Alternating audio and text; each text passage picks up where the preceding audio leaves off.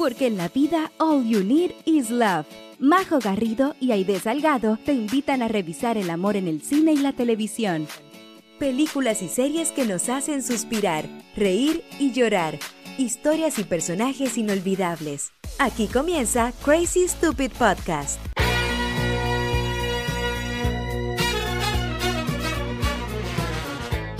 Muy bienvenidos, Crazy Lover, a este el capítulo número 62 de Crazy Stupid Podcast dedicado a una tremenda película, a un gran musical. Ya vamos a estar hablando largo y tendido de él. Ahí de querida, ¿cómo estamos en el día de hoy? Muy bien y con ganas de bailar porque este episodio se viene para escucharlo a todo chancho, ponerse su falda y empezar a bailar. La única memoria que tengo de esta, de esta película. Así es, querido, porque como pueden escuchar en el fondo, eh, esta semana vamos a estar hablando de un clásico de clásicos del High School Musical de los Boomers, más conocido como Gris o brillantina o vaselina. Eh, así que nada, estamos de las emocionadas porque la elección de esta película fue evidentemente motivada por el triste fallecimiento de Olivia Newton-Jones hace algunos días atrás, así que sentimos que como podcast dedicado al amor, al amor juvenil, a los amores de verano y a todas esas cosas, no podíamos pasar por alto esta tremenda película, ¿no es cierto, querida? Sí, así que pues si no era ahora, no era nunca Crazy Lovers, así que decidimos, no, como nos ven, estamos muy caracterizadas de con todo Sí, nos creemos las Pink Lady. el, arte Sandy. visual que tiene esta, esta película. Así que nada, pues, ojalá se venga un episodio muy entretenido con harto baile y que disfruten como siempre, Crazy Lovers. Así es, porque yo creo que la mejor forma de honrar a nuestra querida Olivia es recordar su trabajo, tanto en lo musical como en la actuación. Y por supuesto que este eh, musical de 1978, dirigido por Randall Kleiser, protagonizado obviamente por John Travolta y Olivia Newton-John, es algo que eh, está más allá eh, de ser una película, es parte de la memoria colectiva. Eh, creo yo, me aventuro a decir que tal vez muchos de nuestros escuchas, no sé si habrán visto esta película. En lo personal, eh, nosotras somos viejas, pero nunca tan vieja. esta película tiene cuarenta y tantos años, así que yo creo que yo lo había visto solamente una vez cuando niña. y evidentemente en esos tiempos donde uno veía televisión y veía esas cosas llamadas MTV, eh, Video, eh, Video Match, que no me acuerdo cómo se llamaba estos otros canales de música, que ponían constantemente las canciones, los musicales de, de esta película, creo que es lo que yo más tengo en mi memoria. Plus, Kermés, Loloteca, Mini Loloteca, no sé. ¿De dónde la había Yo tengo tú? en mi memoria, yo tengo en mi memoria que todos los años en las kermés de mi colegio, desde la básica hasta la media, alguien bailaba algún baile de esta película o se disfrazaban de esta película. Pero que- siempre, nunca fallaba. Es que es un clásico, siento yo, de la semana de la, del colegio, de las alianzas, que alguien se disfrazaba como Sandy y otra como, como Danny Zuko. Entonces yo creo que todas esas cosas las queremos celebrar. Eh, insisto, tal vez es, si bien es un romance juvenil, es un eh, es la historia que cuenta un loco amor de verano y cómo este podría o no sobrevivir el último año del colegio. Eh, creo que la idea de este capítulo es que nos podamos divertir, revisar, ojalá que, que canten con nosotros. eh, y, y nada, pues que revisemos un clásico tan lindo como Grease. Pero antes de eso, eh, también contarle a la gente que nos está escuchando que no es lo único que vamos a tener en este capítulo, porque también tú nos traes un tremendo roncomendado, querida. Sí, les traigo un recomendado que está fresquito, fresquito en Netflix. Eh, se llama, es, es una película y se llama Purple Hair y está basada en un romance entre una chiquilla de familia migrante mexicana y un chiquillo que se va a la, a la Marina, a la Fuerza Armada acá. eh, para encarrilar su vida, que se le había descarrilado un poquito después de, de unos traumas que tuvo ahí de adolescente y del salir del colegio. Es una, es una película romántica, eh, es súper bonita, tiene esta que canción es también. Triste igual, hay que tener pañuelitos cerca, ¿o no? no, o sea, yo sí como que me emocioné un poquito, pero no, ¿sabéis que en realidad también tiene harta música? Ah, tiene, tiene harta canción, porque la, película está, está protagonizada por Sofía Carson, que es, según mi hija, es como la top de, la, de las actrices para, para los niños chicos, porque ha actuado en la serie Descendants y aparte tiene una película como de una niña que bailaba ballet y cuestiones así. Entonces, dentro de las niñas entre 8 y 10 años, es pero la actriz famosita de, esa época. Mm, yo creo que la había escuchado con suerte la semana pasada, pero evidentemente no tengo 11 años. no, puedo.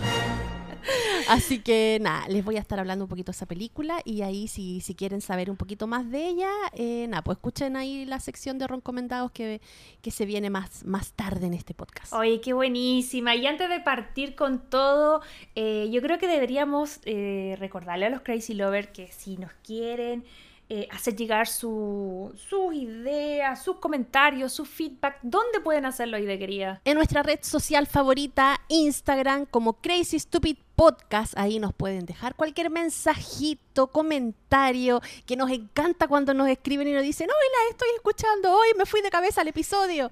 Ay, yo amo cuando dicen, puse pausa y tenía que venir a comentar esto. sí, nos da mucha alegría que, que, pasen esas cosas y que nos dejen ahí sus comentarios. Así que anímense a escribirnos. Nosotros tratamos de contestar y, darle corazoncito ahí a todos sus comentarios, tanto como por interno como en, en, las publicaciones. Así que la que lo ha hecho, muchas gracias. Eh, y la que no, las invitamos a que se animen ahí a que nos escriban sus impresiones, si están de acuerdo con nosotros, si les gustó lo que estamos hablando, si no, si a lo mejor nos quieren recomendar una cosa porque hablemos en, en, en futuros episodios. Así que nada, esa bueno, Instagram, también está TikTok, que a veces subimos cositas por ahí, también como Crazy Stupid Podcast. Eh, bueno, tenemos YouTube con las temporadas pasadas, también como Crazy Stupid Podcast. Tenemos página web como crazystupidpodcast.com. Y recuerden de que si nos están escuchando por Spotify, también nos pueden ver en formato video podcast. Y también nos pueden encontrar en Apple Podcast y Google Podcast. Así que, Napo. Sí, no olvidar, por supuesto, que si nos quieren y pueden eh, calificar eh, dando las estrellitas que ustedes consideren. También se lo agradecemos un montón. Además de que si nos comparten en redes sociales nos van ayudando a llegar a más y más gente. Pero dicho esto, querida, yo creo que ya es tiempo que le demos el puntapié inicial ya a este capítulo. En una semana eh, que igual estuvo movida, no puedo pasar a lo que vamos a hablar esta semana sin reaccionar a lo que fue el, el capítulo de la semana pasada y además el estreno de la temporada número 3 de Yo Nunca, que estuvimos cubriendo. Eh, ahí estuvimos eh, haciendo videitos, cosas en Instagram. Eh, yo debo confesar que todavía no la termino, voy en la mitad. no quiero spoilear tanto a la gente, así que don't worry que no, no vamos a hablar del final. Pero sí de las primeras impresiones. Quiero saber ahí de querida, ¿la viste o no? ¿Y qué te ha parecido hasta el momento? Eh, ay, pucha, que no sé. No, tú puedes, no sé tú puedes hablar sin spoiler, tú puedes. me da miedo tirarte algún spoiler, pero me encanta todo lo que pasó en esta tercera temporada. Me encantó, como decía por ahí una Crazy Lover, también el final. Eh, siento de que también le están dando oportunidades a todos los personajes, así como súper entretenido. Y nada, el personaje que aparece, nuevo, ulala. Mm. Lo único que puedo decir, lo único que puedo decir.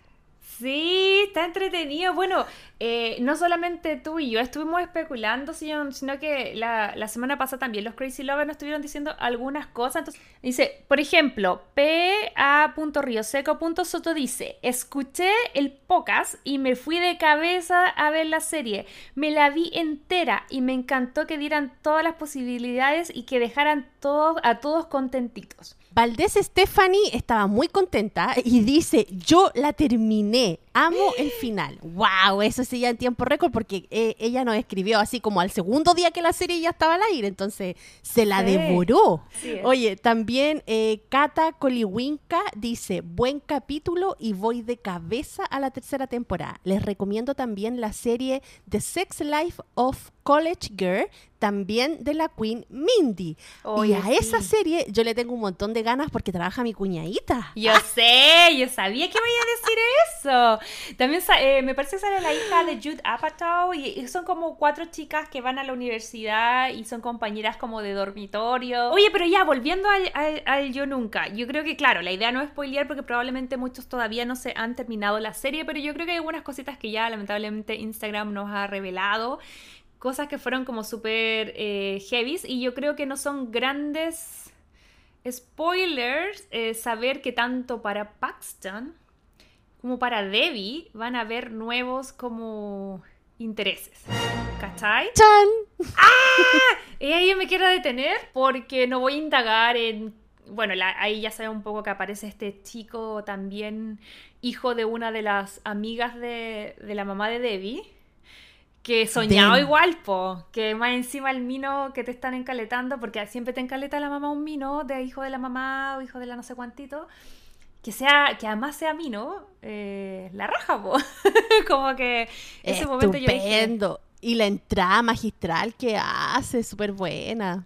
Anyway, tenemos ese movimiento por ahí, tenemos, bueno, otro movimiento también que no va a entrar en detalles con Paxton, pero yo creo que lo más importante, creo yo que muestra esta, esta temporada, es que la frase que le dice Paxton a ella cuando le dice, tan perfectos están de los, lo- de los pololos, de los novios, todo bien, la Debbie se pasa mil rollo, él intenta como que ella confíe en él, pasan mil cosas y, y de repente le dice, yo no puedo estar contigo si tú no te amas a ti misma. Y, ¡Chan! y creo que esa frase lo resume todo, ¿cachai? Sí. Y, y me levanta Paxton aún más. Pues yo he sido siempre Team Ben, pero claro, a veces yo creo que en la adolescencia hay veces que uno le echa la culpa, que vino no sé quién, que mis papás, que apareció esta otra y que y que suelta y me quitó el polol.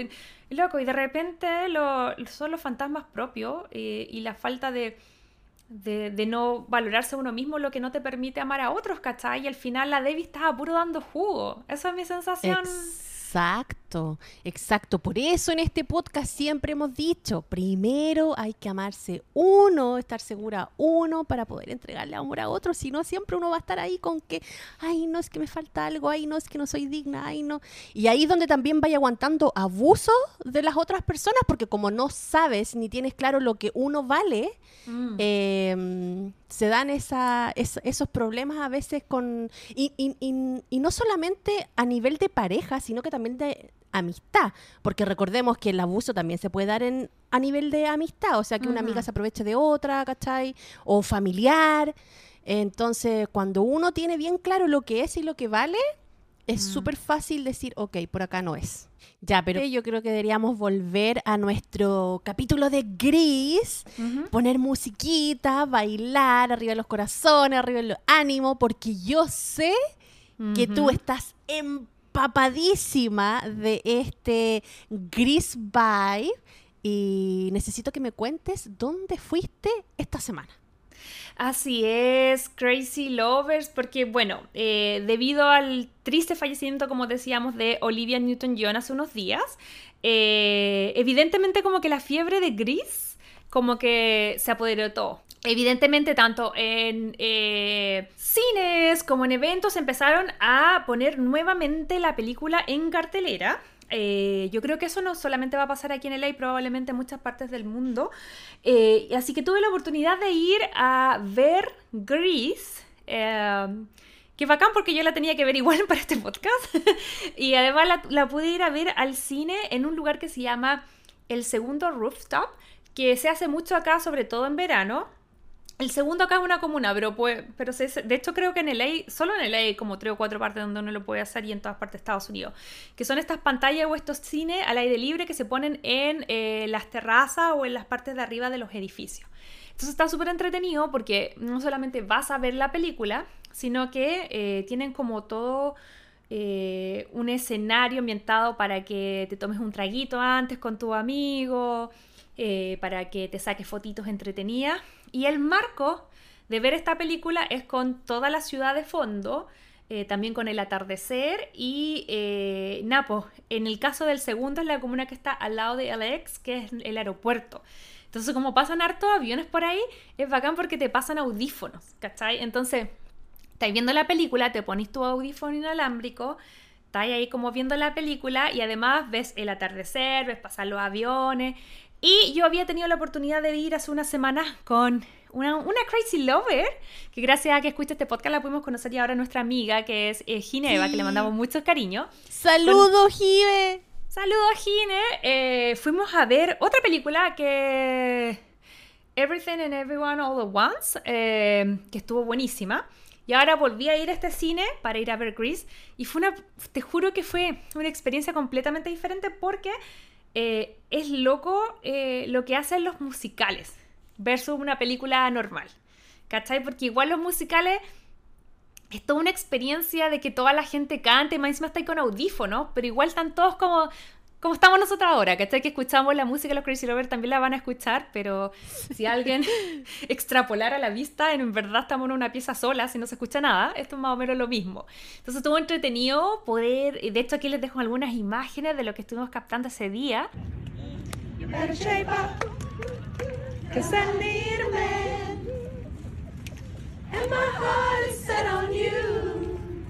better shape up. You better understand. Oh my God. And my heart must be true. Nothing love, nothing love for me. You're the one that I want. You are the really one. Ooh, ooh, ooh, honey. The one that I want.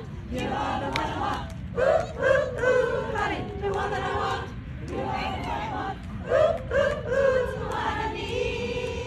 Oh, yes, indeed. Shake, shake, shake, shake, shake, Let's Wow, wow, wow, wow. Baby, you crazy. Shake,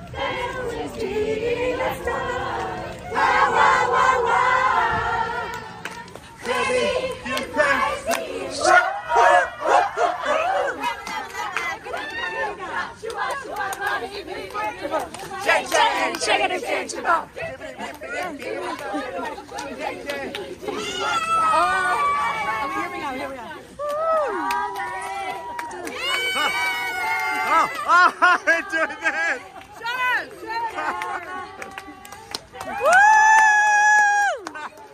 y fue bonito poder recordar em, una obra que, insisto, tiene muchísimos años, una película que tal vez uno no sabe que es buena, sabe que fue grande, pero que uno no le da como prioridad.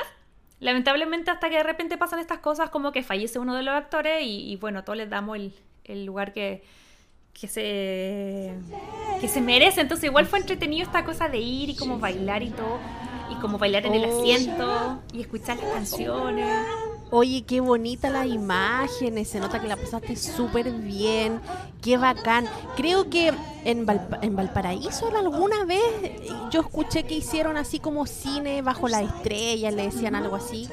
Em, así que, y, nosotros hemos ido a cine en el parque, porque bueno, allá en, donde tú vives a lo mejor están haciendo como en el techo de algún edificio, pero acá también es muy común que en el verano en los parques ponen como unas pantallas inflables y tú vas con tu sillita y te sentáis a ver una película, casi siempre son como películas muy familiares. Eh, y he tenido la oportunidad y es bacán. A mí me mm. encanta esos cines como al aire libre, se nota que se pasa súper bien, pero aquí yo creo que el plus es que tú podís tomarte tu copetito. Sí, venden ahí, además uno puede llevar, es muy como igual que en el Hollywood Bowl.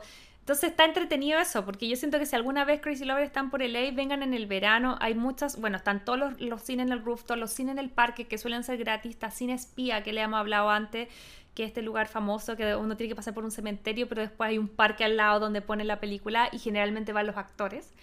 Em, antes de la pandemia, yo no, ahora no lo han retomado, espero que lo retomen, pero en Hermosa Beach, que es la playa al lado de mi casa, hacían como todos los domingos, hacían los sábados concierto gratis y los domingos cine gratis. Y también era en la playita, tú veías en la mañana, dejáis tu silla o tu toalla en la casa y volví ahí en la noche, estaba ahí mismo y veía película y todo. Entonces yo creo que ese tema de poder tener nuevamente experiencias colectivas, ¿cachai? Eh, ha sido bacán.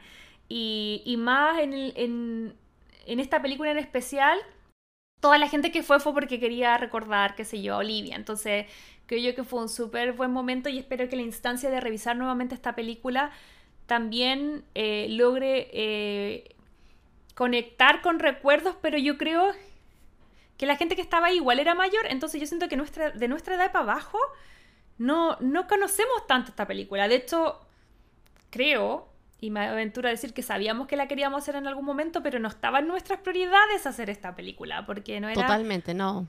De hecho, creo que lo más antiguo que hemos hecho es cuando Harry conoció a Sally, que es del 80 y algo, y... Sí. Del 89 creo que. Del 89, y costó mucho que la gente escuchara ese capítulo, porque es como, ah, esta cuestión es vieja. Imagínate, esta es del 78. Pero solamente queremos rescatar, chicos, que eh, no existiría absolutamente nada de lo que a ustedes les gusta escuchar hoy a nivel de teenagers, a nivel de musicales, eh, si no fuese por Chris. Así que yo creo que tenemos que darnos un regalo y, revivir esta película, ¿no?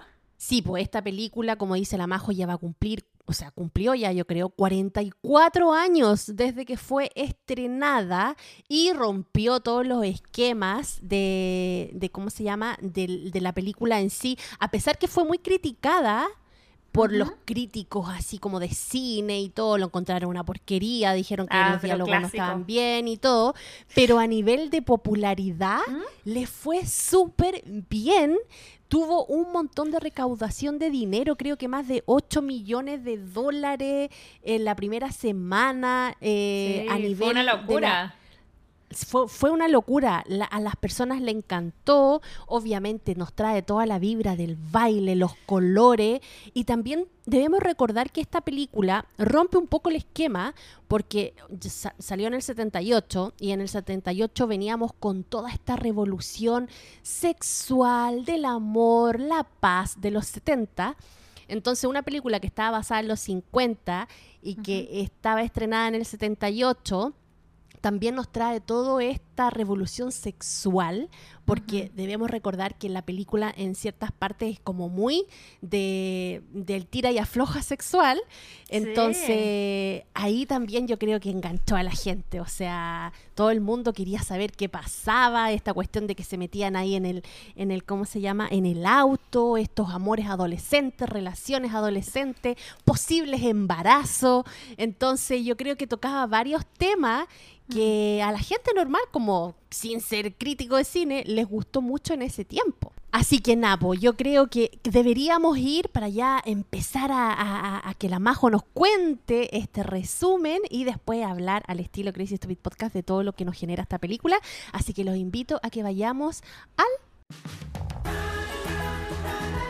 El resumen de mi mejor amiga.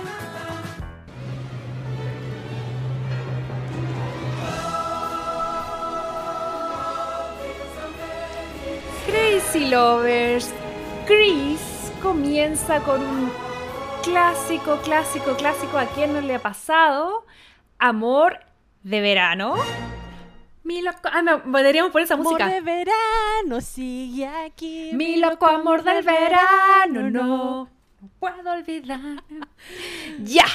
Oye, sí, pues todo parte eh, en el verano presuntamente de 1959 eh, y Chris nos cuenta la historia de dos jóvenes que están en su último año de colegio. Ellos son Danny Zuko, interpretado por John Travolta, y Sandy Olsen, interpretada por Olivia Newton-John. Todo parte hermoso en la playa, me da la sensación de que es Matador Beach en Malibu, no estoy segura, pero de que es algo aquí en California en la playa. Sí, ¿La, chunté? Sí, tienes razón, porque esas piedras son súper características de esa playa, así que se, se grabó ahí, en Matador. Matador, Matador. Hoy que estamos musicales esta semana, no vamos a poder subir absolutamente nada a YouTube. Bueno, igual nunca subimos nada a YouTube, así que da lo mismo. Anyway, eh, ya, bueno, volviendo acá, vemos a estos dos jóvenes en el verano, las olas, el atardecer, estas playas hermosas y bueno, todo pasando, están de la mano y nos dan a entender básicamente de que ellos han estado juntos todo este verano, de que tienen muchísima onda. Pero, como todo lo que empieza tiene que terminar, eh, vemos un eh, diálogo donde la Sandy le dice que, como bueno, ella es australiana, entonces eh, ahora su familia iba a volver a, a su casa, entonces se iban a tener que dejar de ver Y, y Dani le dice, bueno, que lo pasó increíble, que nunca lo va a olvidar. Y acá vemos un Dani como súper conectado con sus emociones, súper tierno, así como... Amorosito. Sí, po, onda. La forma de vestirse también era distinta. Tenéis toda la razón. Sí, era... Sí. Aquí era, hasta aquí era un 10 de 10. No sé si se va a mantener la historia, pero la cosa es que, bueno, lamentablemente ellos eh, se separan porque... Y eso me conectó un montón, porque de- no te había pasado a ti que ve ahí un mino, eh, no sé, las vacaciones y todo, pero esa edad que tú todavía no tenés control ni financiero ni de nada de tu vida. Entonces, no sé, po, te encontraste un mino en la playa, bacán, el amor de tu vida, pero si tus papás se vuelven para la casa, se vuelven para la casa nomás, po, jodiste. Entonces yo creo que eso es un poco lo que, lo que les pasa a Sandy y a, y a John. Entonces ya, se despiden, ahí queda. Y después de eso vemos como una intro gigantesca animada eh, que tiene esta canción que también yo me encantó mucho, que yo creo que la reconocimos al tiro. Y que a mí me llamó poderosamente la atención que fueron, no lo, no lo cronometré, pero yo creo que deben ser fácil unos 4 o 5 minutos de intro. Y así como. ¿Qué onda? Se nota que son los 70, donde se podían dar este lujo de poner hasta el caballero que iba pasando en la esquina en los créditos. Eh, y lo hacen con una animación que nos cuenta como en el fondo John y Sandy se preparan para ir a clase. Después, investigando para este podcast, me di cuenta que la idea original de Chris era hacer una película animada, no con personas.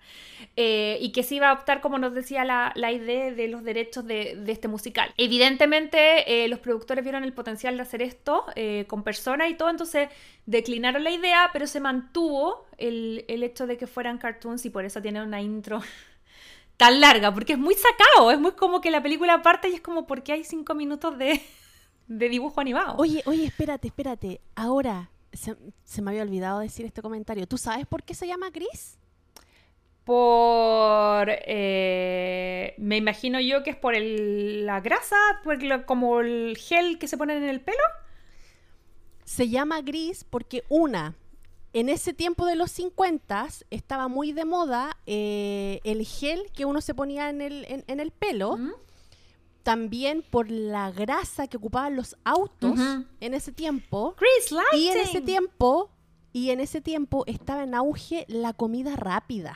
Entonces, estaba empezando todo lo que es eh, la comida rápida. Entonces también estaban eh, con la grasa de la comida rápida, papas fritas, hamburguesas y cosas así. Entonces, esas tres tipos de grasas Ah. era lo que estaba ahí a la moda en los 50 y por eso la película se llama Gris. Mish. Mira el dato ahí eh, que nos El trajo dato el, curioso. el dato curioso con ahí Salgado. Me encanta, te vamos a poner una musiquita. Eh, no, pero súper bueno, no había hecho esa asociación. Yo pensaba que era por mucho por el gel que se pone, porque es como Dani Zuko y sus amigos tienen una fijación con su pelo. Eso es como tanto rato ahí echándose gel, engominándose, como diría mi abuelita. Eh, el pelo engominado, entonces pensé que por ahí era, pero, pero está bueno. No, pues, y esto, y esto eh, comenzó en el lado east de Estados Unidos, en, eh, como en Chicago. Entonces, claro, creo que ahí en Chicago era mucho más fuerte la grasa de los autos, la gominola esta del pelo y, y la grasa de la comida. Al traerlo a Los Ángeles, ahí ya se hace un poquito más distinto y Mm. tuvieron como que transformar un poquito eso, pero, pero el inicio de, de la historia, la génesis de esta historia está como en esa área, entonces por eso era tan común, por ejemplo, la grasa en los autos, la grasa en la comida y todo. Mish. Pero bueno, volviendo a la historia, ya terminamos con ese lado de romance y eh, corte, estamos en el primer día de colegio de Rydell High School, que al parecer es alguna parte en el valle acá en Los Ángeles. Y ahí primero conocemos a un grupo de estudiantes, que son unos chicos muy malos, rebeldes, que se hacen llamar los T-Birds, eh, que están integrados por Kenny Key, por Dooney, por Sonny, por Pizzi y que también está integrado por nuestro querido Danny Zuko, quienes son como estos jóvenes medios rebeldes que, eh, no sé, son como los chicos cool, que, es una cosa que yo creo que se mantiene hasta la fecha en todas las comedias adolescentes. Eran como los cool porros, me da la impresión, porque no eran buenos para nada, no eran buenos ni para deporte, ni para estudiar, ni para ninguna cuestión. Para lo único bueno que eran era para andar pensando en tener sexo con las niñas y en los autos. O sea, han pasado 44 años y estoy seguro que hay hombres que piensan en lo mismo todavía. Sí, mira, puede, sí, puede ser. Mira, yo que, bueno, es que ya voy, ya voy a destrozar a los T-Birds. Ya voy a llegar a esa parte porque en verdad bien cancelé X. Pero por ahora tienes razón, son los tipos cool, pero son igual los 50, entonces en realidad eh, ninguno es muy como dedicado a lo académico, sino que ellos están más obsesionados con las minas, con los autos, les importa mucho ese tema. Hay varios de ellos que trabajan como en talleres mecánicos paralelo, que eso está súper interesante, ya vamos a ver en él, en el caso de uno, no sé si es Sony, uno de ellos que trabaja como constantemente en eh, en este taller mecánico y también vamos a ver con otro personaje, Frenchy, que está tratando de ser cosmetóloga. So, yo me pregunto si en esa época era como paralelo, que podía estar como full trabajando mientras estaba en high school, porque todavía no estaba como, no sé, tan regulado el trabajo infantil. Sí, por los 50, en los 50 era súper poca, o sea, había harto renuncia cuarto medio, los cabros chicos empezaban a, a trabajar súper temprano para ayudar a los papás y todo. Así que sí, yo, yo creo que era un tema que, se, que, pasaba y que estaba ahí como en la palestra del niño adolescente que renunciaba a la escuela para irse a trabajar. Pero en fin, ya conocemos los T-Birds, que son, como nos decía la idea, los chicos malos, meos porros, eh, pero que igual eran socialmente súper consolidados, siento yo.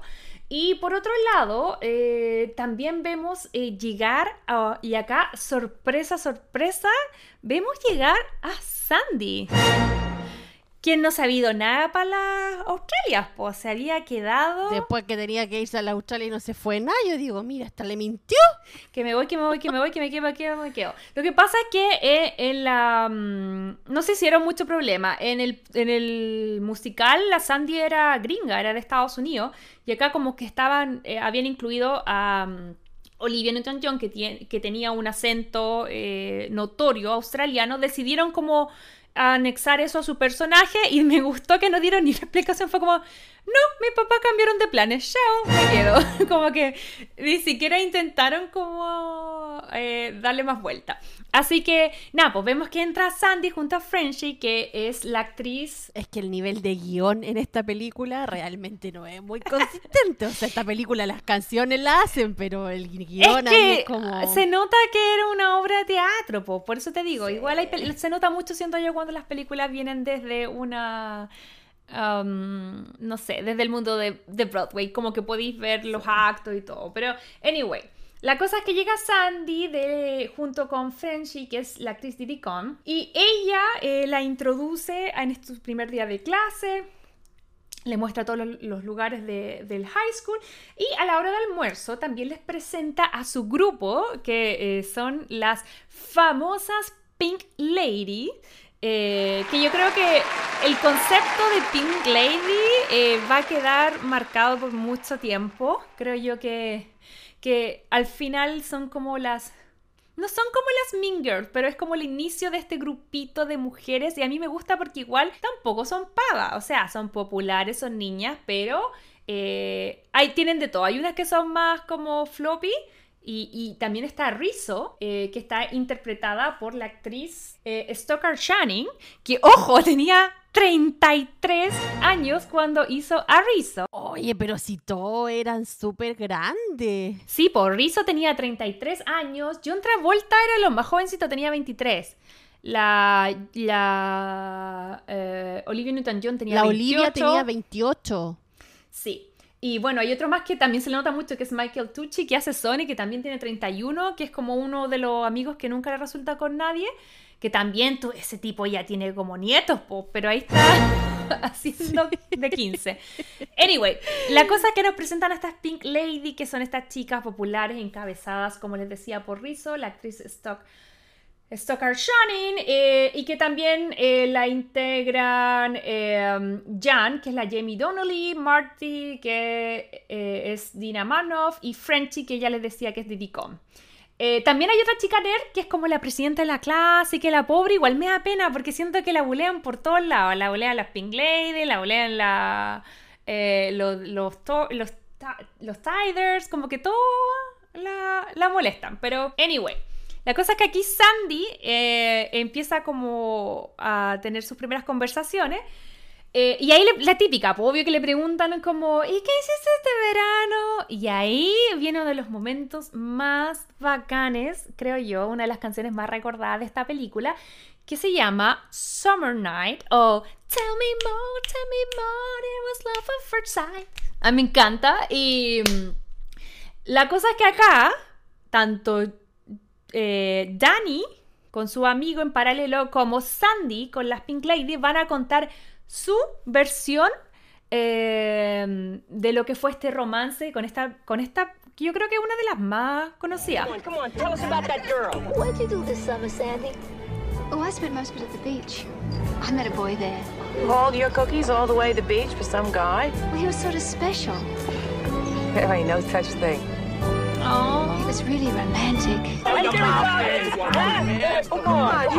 Yo creo que ya están todos bailando los Crazy Lovers. Summer loving had me a blast. Summer loving had been so fast. I met a girl crazy for me.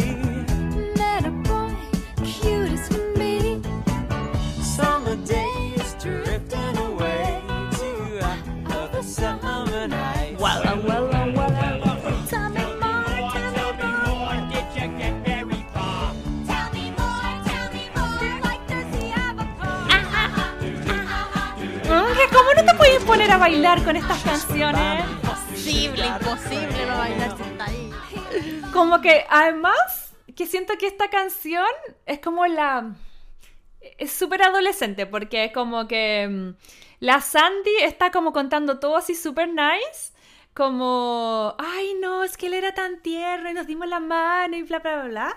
Y por otro lado, eh, Danny Zuko, eh, full masculinidad frágil, que, no te, que teme a decirle a su amigo que le gustó una chica. Entonces, en vez de eso, como que lo, lo, lo envuelve como con sexo y como que da a insinuar que pasó hasta más de lo que en verdad pasó. Entonces ahí como que se nos va de boca. La Sandy era, era ahí bien, bien pechoña. Pero el otro ahí le ponía color. po. Y eso es típico de pendejo. Yo siento que eso, eh, que ya lo hemos hablado en otras ocasiones, no sé cómo fue tu experiencia personal, pero como de tomar algo que en verdad ocurrió, agrandarlo, eh, y la gente se pasa los rollos que quiere y, la persona no lo aclara. Que es lo que vimos en ECA, que es lo que vimos en Yo Nunca, cuando la Debbie como que ella no esparce el rumor que se agarró a Paxson, pero tampoco lo desmiente, ¿cachai? Entonces, Claro. como que siento que eso es súper de adolescente, ¿cachai? No sé si tú, a ti te pasó en, en el colegio algo así. No me acuerdo que lo haya hecho en algún momento. A lo mejor lo hice, no sé, pero no, no recuerdo haberlo hecho así como que, ay, sí, esa vez. No, no, sabéis que no, no tengo memoria de, de haber hecho algo así. ¿Y tus compañeros nadie? ¿Nunca hubo un rumor de nada? O bueno, habían compañeras de que todo el mundo pensaba de que eran, no sé, las más buenas ahí para andarse metiendo con chiquillos, pero claro, nunca lo hablaban tampoco, po. A lo mejor era, era puro así como que ya especulen, pero tampoco de- desmentimos el Kawin. No tengo idea, nunca les pregunté, pero sí habían unas tantas de que se conocían porque, especialmente en la básica, eh, habían algunas. Eso me pasa como que siento que, eh, bueno, no sé cómo será ahora, pero en nuestros tiempos eh, los rumores eran de uno a mil y me daba risa que obviamente yo no digo que la gente así como que, ay, no hubiese experimentado, experimentado en algo, pero yo siento que si tú escucháis un rumor en básica, como 8 de cada 10 rumores son falsos, ¿cachai? Y, y como que tal vez se dieron un besito, y, pero el rumor es que ya así como que, onda, se lo dieron con todo, entonces me da mucha risa eso cuando incluso estos personajes como Danny Zuko, como Paxton, son como, ah, los que nunca estarían con... lo que yo te decía la semana pasada, probablemente Paxson estaba con muchas minas, puede ser, pero eso necesariamente sepa que vaya para donde vaya la micro. de hecho, a mí me da mucha pena, hay una serie que se llama um, Secret Life of American Teenager, que era una serie de freeform donde sale la, ¿cómo se llama la chica divergente? La Shiley, nunca puedo pronunciar bien su nombre. Shiny Wood o en fin. Pero esta actriz famosa... Sé perfectamente quién es. Ya, en esa serie hablan también, es de adolescente, que yo ya la voy, segunda vez que la estoy viendo. Y ella es como una chica eh, súper piola, que está como en una banda, muy piolita y va como al campamento y es como la que nadie espera y la loca se acuesta una vez con un chico y queda embarazada. Y ahí obviamente queda todo, la serie pues se trata de todo eso, si lo tiene o no, de los rumores en el colegio, el gallo es súper, anda como con seis minas, ¿cachai? Ah. Entonces al final ella cuando cuenta, ella dice, yo no, ella era bien pava y dijo, el loco va y dura como un minuto, ni eso, fue como 30 segundos, el weón se fue y mala cuea que la loca queda embarazada. Entonces, a mí me pasa que después ella siempre habla y dice así como, bueno, ni siquiera lo disfruté, la loca después ya, aunque está embarazada, no quiere tener sexo por un rato porque es como, bueno, no lo pasé bien, no fue la gran cosa. Un loco vino, eh, literal, entró, se fue, me dejó una guagua y ahora soy como la más guarra del colegio sin que ni siquiera lo haya pasado bien, ¿cachai? Entonces por eso yo te digo que de repente esos rumores juveniles, yo no, no estoy diciendo que los niños, obvio que los niños, y más ahora me imagino la gente bajo la edad legal, obvio que tienen sexo y obvio que tienen experiencia y todo, y ahora me alegra mucho más que se hable el tema, que se entreguen condones, que las chicas tomen pastillas anticonceptivas, que algo que ojalá se hubiese empezado a hacer mucho antes. Pero también me da mucha risa el rumor y tal vez ya cuando son senior puede ser que ya sean como más activos y bien. Pero cuando tienen 12, 13 años, o es mentira y si es verdad fue bien penquita. Como que siento que no es nadie un super mega lover. Entonces a mí me da mucha risa el concepto de Dani y de todos estos como tipos adolescentes que se jactan de ser como sex machine con 13 y es como en verdad probablemente no, ¿cachai? Y incluso este tipo en la serie es súper sexualizado y después te cuentan que el, que el papá de la guaguita, porque él está en tratamiento porque lo abusaron cuando chico. Entonces como que por eso él se había como despertado a eso. Y de hecho él como que se metía con muchas chicas como para probarse a sí mismo que no era gay porque su papá lo había abusado. ¿Cachai? ¡Uy, qué fuerte! Sí, es súper fuerte esa serie. Yo no sé por qué la daban en Freeform, que es un canal muy, muy no sé, pero igual, en fin. Pero está como interesante, eh, volviendo ya a la película, Grace, eh, esa cosa de que el, típico adolescente, eh, aquí te las traigo Peter, soy el rey del sexo, que probablemente la mitad de las veces no es tan así. Pero en fin, igual esta canción es como una de las más bonitas y el final también es bacán porque... Miren esto, por Dios. Doing now. Summer dreams ripped at seams.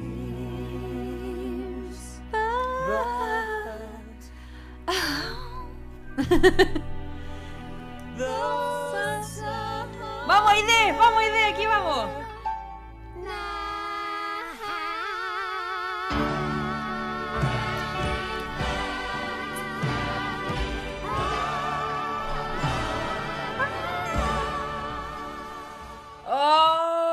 Tremenda canción! Ya con eso estamos vendidos, Crazy Lover. Qué tremenda canción. Pero, en fin, eso no nos recién en el principio de la película. Anyway, la cosa es que eh, ya eh, para finalizar acá, lo último que dice la Sandy es que dice el nombre. Dice, ah, el chico se llamaba Dani Zuko. Y ahí eh, la Rizo salta porque ni tonta ni perezosa, dice, Tate, esta es muy lesa, tiene que andar con el Dani, se la engrupió, así que decide nada más y nada menos que em, eh, durante el fogón de bienvenida, como de este año escolar, que era algo muy típico, parece acá en Estados Unidos, yo me dijo que tenía fogones en su colegio así que supongo que se sigue haciendo en ciertas Yo tuve fogones en la universidad.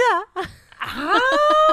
Ya vamos a llegar ahí, ya vamos a llegar ahí. Uf, tuve tantos fogones, Dios mío, por Dios. y la cosa es que Rizzo va y le lleva como de sorpresita eh, a Dani a la Sandy. Y ahí ellos se vuelven a reencontrar y quedan peinados para atrás. Quedan peinados para atrás porque primero Dani la ve y se emociona y dice como, ¡Oh, Sandy, ¿qué haces acá? ¿No te fuiste? La otra sí, ups, eh, me quedé porque mis papás eh, cambió planes, ¿cachai? Listo. Eh, y eh, Dani eh, empieza como a mirar que todo su como banda lo está mirando súper extraño, así como, ¿qué onda? ¿Por qué eres tan como suave con esta chica? Entonces él decide hacerse el cool y es como, aquí se le sale el adolescente tonto que estábamos hablando ahora y es como, ah, ya, ni te cacho. Pendejo. Pendejo, porque está súper mega feliz y hace el cool y se hace el eso.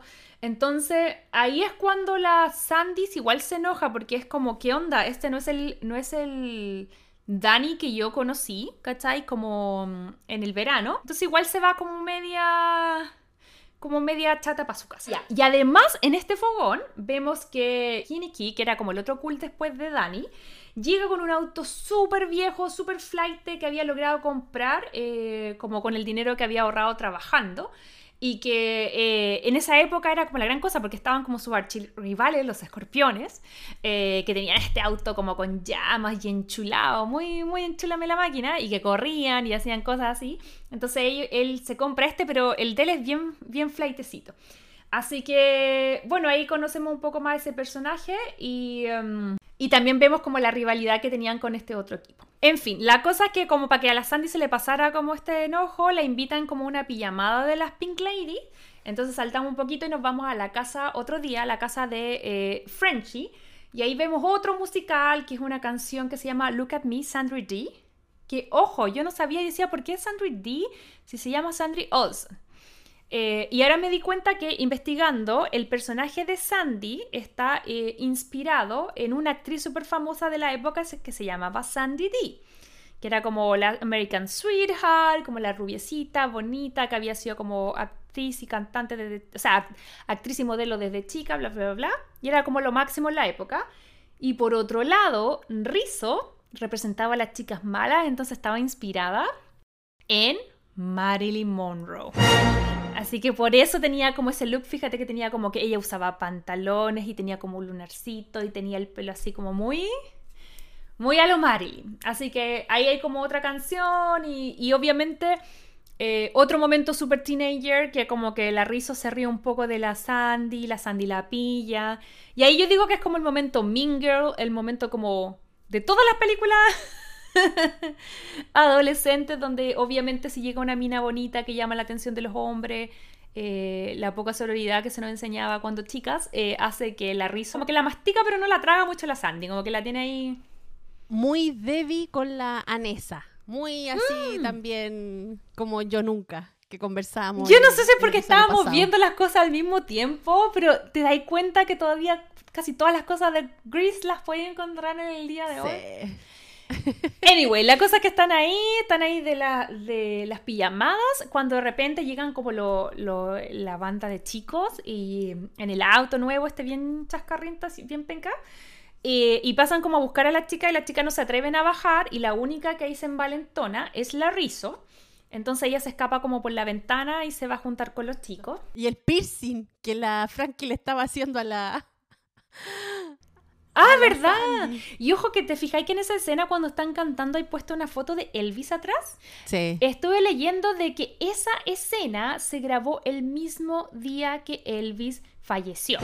Entonces decidieron como la producción tenían otros como ídolos pegados como la pared, entonces imprimen como esa fotito, no sé si había, no sé qué onda las impresoras de esa época, pero la cosa es que ponen una fotito ahí y le hacen como un zoom y es como que tiene su momento porque a, Elvis lo habían invitado a participar en esta película, pero él rechazó el papel de el ángel como guardián, que después de esto viene como, en algún momento de la película viene un, momento muy random, a donde otro personaje tiene dudas si va a salir del colegio o no, y viene como un, ángel guardián le dice, deja el colegio, deja el colegio. Ya, eso supuestamente lo iba a hacer Elvis, pero Elvis lo rechazó. Eh, así que eso fue un casi casi, pero podemos ver cómo están todas las cosas como épicas de, de los 50 de los 60 en esta película. En fin, la cosa es que eh, ya se va la rizo con el, con el Kieniki y obviamente los otros, se, los otros se vuelan porque es como para que van a tocar el violín.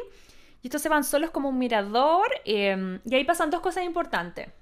La primera es que llega a molestarlo uno como de como de la banda rival y le choca el auto. Y la otra es que eh, estaban a punto de como tener de las intimidades y se le y como que eh, tiene un condón pero está como roto entonces al final están como no y después como buenos adolescentes tomando pésimas decisiones deciden tener sexo sin protección y eh, ahí eso va a tener incidencia en el futuro. Y acá viene otro momento que es súper lindo, que es cuando la Sandy eh, baja en esta misma casa que están teniendo la pijamada, la de Frenchy, y canta esta canción que hay de querida. Dime si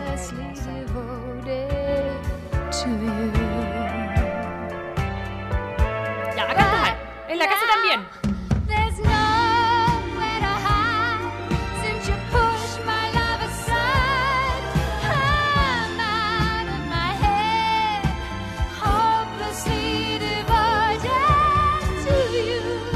Oye, ¿tú sabías que esta canción fue grabada después que terminó toda la grabación de la película? No me diga. Fue grabada después porque por contrato la Olivia Newton-John salía de que tenía que tener una canción ella sola cantando. Y todo el mundo decía, ay, no, no, no, no. Y al final jodieron tanto y se la había como pasado y al final escribieron esta canción, ella la cantó, pero fue como anexada al final y estaban mm. dudosos si la tenían que poner o no. Y al final esta fue la única canción que fue nominada a un Oscar. Si bien con el paso del tiempo uno ha, eh, como dado la categoría que esta película amerita, fue el público, no fue la crítica, no fueron los premios, no fue... Todo el rato cuando tú decías eso yo me preguntaba, ¿significará que algún día eh, la gente apreciará persuasión? Como que en el momento no pasó nada, la hicieron bolsa, pero con los años la quisieron, así que no se me... a mí no se me pasa la, la esperanza, pero anyway, ese momento es súper bonito. Y esa canción que además, ¿te acuerdas que vimos que la estuvo cantando cuando ella vino a... O sea, cuando vino, cuando fue al Festival de Viña? Al Festival de Viña, sí, la canta con tanto corazón y tanto sentimiento. Sí, mira ahí. Mira. Ahí tenemos una imagen. Es que es como para, como, como sale aquí, es como para escuchar el abrazadito con la pareja.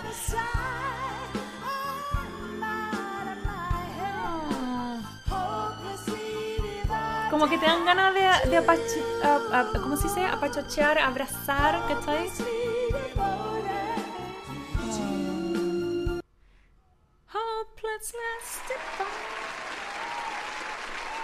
Ya. Oye, ya, avancemos, pero... Oye, ¿sabes qué? Pero como hablábamos antes en pauta, nosotros siempre habíamos visto esta película en español. Ahora la vimos en inglés y yo vi la traducción también de las canciones y todo. Y a pesar de que esta película en sí, el, guion de las conversaciones que tienen los protagonistas no dice mucho a veces, a través de las mm. canciones se da el diálogo más explicativo de lo que pasa en relación, por ejemplo, con, con Sandy, con Dani, eh, y, qué es lo que pasa alrededor con los amigos. Entonces, igual, eh, claro, nosotros a lo mejor no estamos acostumbrados a entender muy bien las canciones en inglés, pero las canciones en inglés tienen una parte importante de contar la historia de la película también y de lo que sienten los actores, o sea, los personajes en este caso.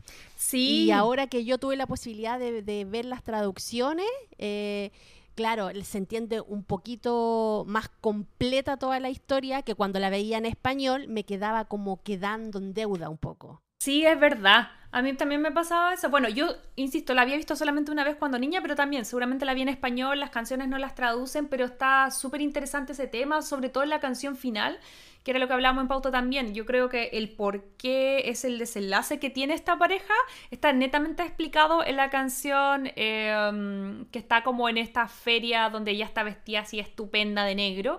Y claro, en la letra de la canción uno se da cuenta por qué pasa lo que pasa, ¿cachai? Así que igual está como entretenido prestarle atención a las letras. Y además que son todo temazo.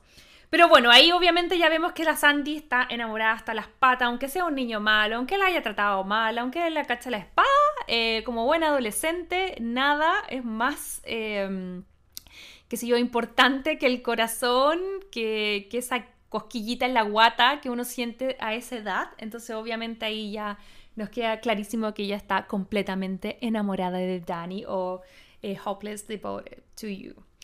Anyway, la cosa es que eh, pasan los días, vemos que los chicos empiezan a como a reparar este auto y en el fondo acá viene un momento también súper bacán que es cuando eh, mm, Danny se da cuenta de que, de que en vez de estar como tirándole shade al auto, ¿por qué mejor eh, no lo arreglan? ¿Cachai? Como que el auto tiene potencial. Em, y así podrían como transformar ese auto, ¿cachai? En un auto de carrera y como salvar su honor y como eh, en el fondo hacer una carrera contra los, los, esto, los escorpiones y como ponerlos en su lugar, que obviamente eh, así es como resolvían las cosas los machos alfa en esa época. Eh, y viene otro tremendo tema que no puedo no ponerlo porque también me encanta. Yo creo que hay que ponerle y bailarlo. What could be Grease Lightning? Grease Lightning. We'll get some overhead lifters and four barrel quads, oh yeah. Keep talking, oh, keep talking. Fuel injection cut off and chrome plated rods, oh yeah. Buena, aparte que en esa coreografía tú te das cuenta que John Travolta es un bailarín nato y tenía caleta de técnica se notaba que venía como de baile, no sé si de ballet o todo, pero ahí te das cuenta que el loco era un bailarín profesional, o sea, hace unos movimientos, tiene unas terminaciones, no, bacán. No, increíble. Por favor, hagamos esta coreo.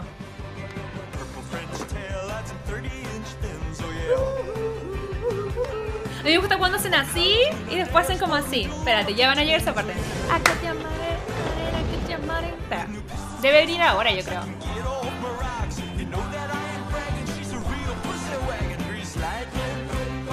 Oye, ¿tú sabís que esta canción?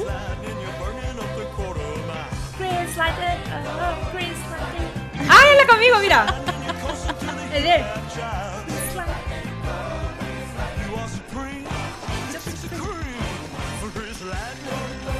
No, no, no, no. Tú sabes que esta canción tiene harto pasó con esta canción dentro de esta película. Mm. Primero, esta canción estaba destinada para que la cantara Jeff Conaway, que era el que hacía el papel de Kennickel.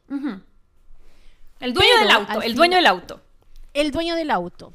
Pero John Travolta convenció al director y le dijo, bueno, tengo que cantarla yo, tengo que cantarla yo, tengo que cantarla yo. ya, le dijeron, ya, ok, cántala tú. Y cuando estaba John Travolta cantando esta canción y haciendo la coreografía, ¿Mm? el actor de Kenike eh, tuvo un accidente. Se hizo una lesión, se cayó, se dio un golpe y le dieron unas pastillas para el dolor, para que pudiera seguir grabando, ninguna cuestión.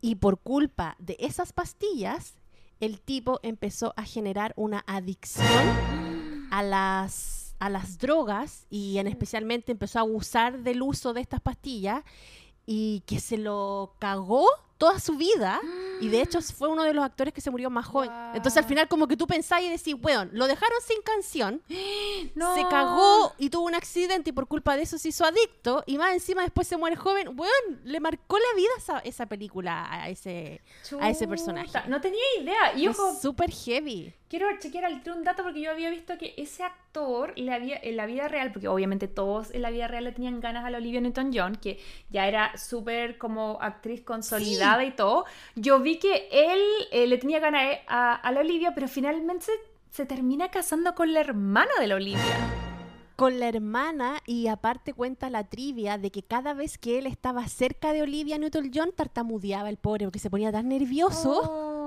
que le daba como nervio y empezaba a tartamudear, entonces no podía hablar con ella mucho. Oh. Porque en realidad parece que tenía un crash súper grande.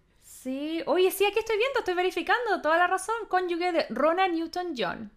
Entre 1980 y 1985. O sea, terminó siendo el cuñado de Olivia. Oh my gosh. Oye, me acordé de otro dato curioso que tenía. En la parte donde están arreglando el auto, yo no sé si te acuerdas, pero al final, Dani Zuko pesca un rollo de papel alusa, transparente. Y como que toma el papel y empieza a hacer como movimientos medio sexuales con el papel. No sé si, te si cachaste eso. Y tú cuando lo veís decís que tiene que ver un papel alusa con esta cuestión.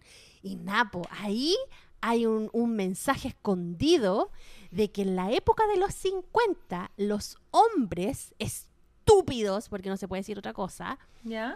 en vez de usar condón, ellos creían que también podían ponerse papel alusa. ¡No! Ahí donde te dije, En el que para te no dije, dejar embarazada, para no dejar embarazada a las chiquillas. Entonces imagínate, a lo mejor se ponían el- Y eso está, pero en, el, en, en- en- la popularidad ahí de lo más antes, pero era como medio común que los jóvenes de los tiempos de los años 50, como no podían tener acceso al condón, ocupaban este famoso papel alusa. Y ahora me puse a googlear recién, así como, ¿cuándo se crea el condón? Y dice, en 1870 aparece el primer preservativo de caucho, de calidad aún mediocre y poco práctico. Esa es la descripción de Google. Pero es muy, muy antes. Yo no cachaba que los condones eran tan antiguos.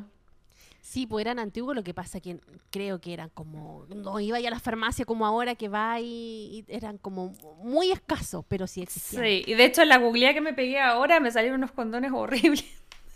como hechos de, como de cuero. Pero no bueno, sé. en los años 50 los jóvenes se ponían papel alusa. Se la envolvían. se Ese- los volvían, weón, qué terrible. Y obviamente esa weá no te protegía nada, entonces igual Nada, uno que quedaban embarazadas veces, Está más encima.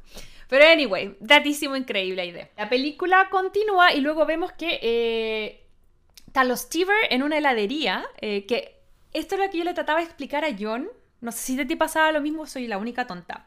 Yo juraba de guata que en Estados Unidos existían los eh, restaurantes para jóvenes. Como que eran solo los, y, y solo diner o las heladerías, que en el fondo son como lugares donde venden malteadas, papas fritas, no venden alcohol, son en el fondo el inicio de la comida rápida. Que en todas las series de los 80, ¿Qué los es lo 90. Que es lo mismo que vemos en Volver al Futuro, pues cuando él viaja a la época de los papás también era muy común eso. Claro, entonces yo veía, entonces para mí esto eran como los restaurantes de adolescentes, po. Entonces yo le decía, "Ay, nosotros, para mí, desde- en Chile yo miraba y decía, los adolescentes gringos tienen restaurantes para ellos, tienen, manejan, eran como adultos, versus yo que me Sí. sentía súper pollo, que me fueran a dejar en furgón escolar hasta los cuarto medio, porque cuando, como en octavo intenté irme sola, pero llegué atrasada y quedé condicional por atraso, llegué todos los días atrasada, entonces mi mamá no me, me encastigó, yo me fui en furgón escolar hasta cuarto medio en mi colegio, pero en fin. No te crees. Juro que me fue hasta cuarto medio. Era yo y puro Hasta cabro cuarto medio en furgón, weón. Te juro, no sé si. Sí, obvio que sí. Pues mira, en octavo, Ah. segundo medio, por ahí, no me acuerdo, pero en algún momento le dije, mamá, estoy grande ya. Y mi mamá me dejó irme sola. Pero soy- yo soy buena para la pestaña. Entonces que ¿Ya? llegué, llegué atrasada, no sé, dos semanas seguidas y me pusieron condicional por atraso. Que eso, yo era súper excelente en nota y todo. Entonces mi mamá, castigadísima, me dijo, "Des- no, eh, te di la oportunidad y demostraste que no era responsable, así que te vas con el tío del furgón. El tío Oscar, que ya falleció en paz descanso, pero él me llevó de, de pre-kinder a cuarto medio. No te creo. Weón. Yo, yo te voy a contar mi experiencia. Yo en segundo básico me empecé a ir sola en la micro a mi casa. En segundo básico. Ay, independentísima, me siento pésima ahora. Weón. Guagualona yo.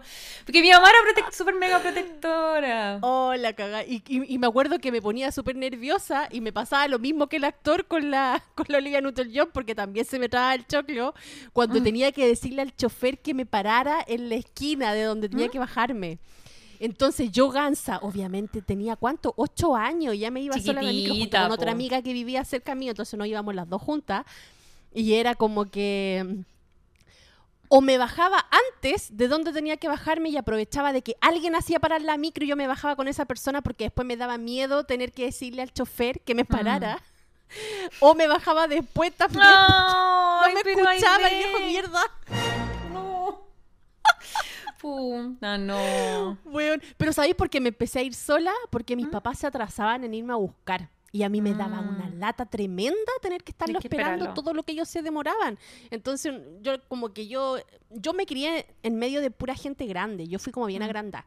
Entonces, eh, me dijeron, ya, pues, ándate sola entonces. Y yo, ya, ok, me voy sola. Y me puse de acuerdo con una amiga y las dos nos íbamos sola de vuelta. Me iban a dejar, eso sí, pero de vuelta a Mm. la casa me iba en micro sola. Pero miren lo mismo, porque yo de vuelta me iba sola. Si ya tenía 16 años, me iba caminando con mis amigos y yo no vivía lejos de mi colegio. Pero de ida nunca lograba en la mañana. Entonces yo me acuerdo que más encima mi, mi, mi, mi tío del furgón escuchaba la Pudahuel.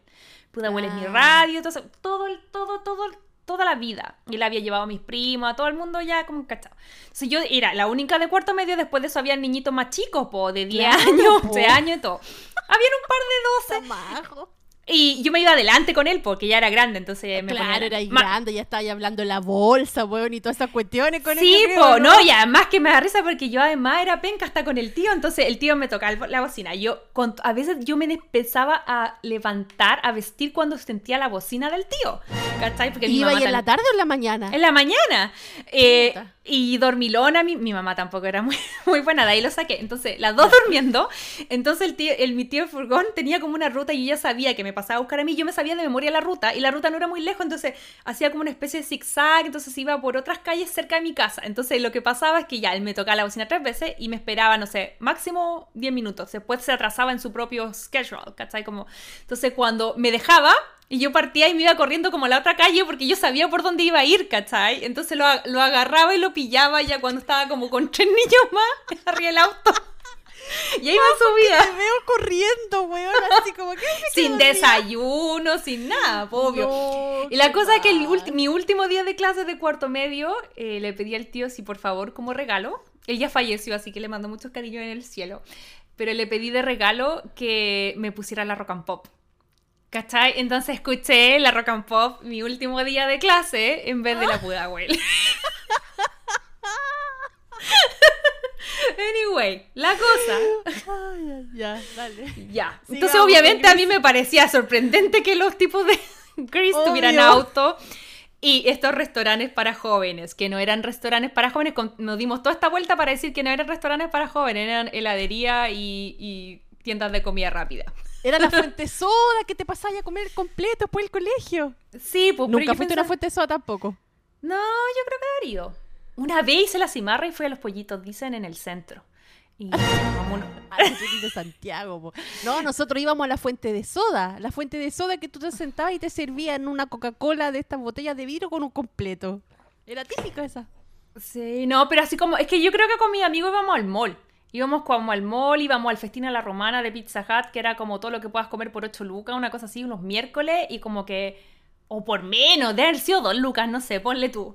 Pero Sí, yo es me que acuerdo... nosotros, nosotros en Valparaíso, el mall, entre comillas, era el patio comida Ripley, ahí al frente de la Plaza Mm. Victoria. Entonces ahí nos juntábamos todos los cabros del colegio, de distintos colegios, y ahí nos comprábamos el lomito, nos comprábamos los helados, jugábamos Yo me acuerdo, de- sí, me acuerdo de como todas las, o sea, en mi colegio eran dos cursos y yo creo que casi, no sé si los dos cursos eran 90, yo creo que habían 80 en el cine los miércoles a Luca, en Cinemark. Íbamos ahí, íbamos todos y ahí obviamente se formaban las parejas, ¿cachai? Y todo. Era muy gracioso. Pero en fin, volviendo a Grease, que no tiene nada que ver con nuestra experiencia como chilenas, eh, están en este restaurante de adolescentes slash heladería y vemos que Dani, eh, cacha que está la Sandy, pero está así como métale coqueteando con Tom, que es, por favor, eh, estoy segura que no lo conocen, pero les voy a hacer un favor y vayan y googleen Lorenzo Lamas, el renegado. El renegado, weón, Lorenzo Lama. De hecho, en mi familia todo el mundo hueve a mi hijo porque mi hijo se llama Lorenzo. Y le dice, Mm. ah, Lorenzo Lama, por Lorenzo Lama. Y yo le digo, no, weón, Lorenzo por Lorenzo Ramazzotti. ¡Ay, por eso se llama Lorenzo! No, Lorenzo Ramazzotti, no. ¿No es Eros Ramazzotti? De nuevo, de nuevo, de nuevo, de nuevo, de nuevo. Esa parte. Yo va... Pero Aide no sabe ni por qué le pusiste el nombre a tu hijo. No, no, no, espérate. Borra esa parte. Ya, ok. No, en mi familia todos me huean que creen que le puse Lorenzo a mi hijo por Lorenzo Lamas, pero nada que ver. Es por Lorenzo Giovanotti. Por eso. Mm. Giovanotti, otro grande. Pero sí. Lorenzo Lamas, que aquí sale muy baby face, eh, era como el mino, eh, pregúntale a las mamás y tal vez, bueno, si son más chicos que usted, a su abuela, no sé. Pero yo no es mi generación, pero sí crecí escuchando que él era el mino.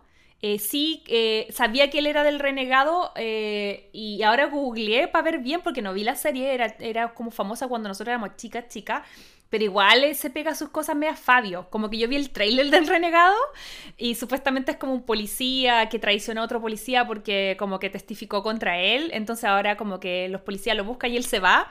pero igual se van en una moto, igual tiene una escena así como sin eh, a torso desnudo, súper marcado, con el pelo largo, ¿cachai? Como, ah, si no tienen nada que hacer. Muy, muy Fabio ahí de las portadas. Sí. Si no tienen nada que hacer, eh, googleen Lorenzo Lamas. Pero en fin, la cosa es que acá está súper chiquitito uno de sus primeros papeles y es como eh, el jugador, de, capitán del fútbol americano. Eh, y nada, pues ahí está haciéndole ojito a la Sandy y ahí llega Dani, se despierta y dice, oye, ¿qué onda? Y la Sandy le dice, bueno, él, él tiene un propósito y tú no. Te tengo otro dato. El actor que estaba fichado para ser el entrenador era un actor porno muy conocido porque sale en la película Garganta Profunda. Y al final el director de Paramount dijo, no, yo no quiero tener que ver con estrellas del porno y en menos vamos a hacer eso. Así que tuvieron que... Oye, bien putifrons. No. Bien putifrons y los productores de Paramount.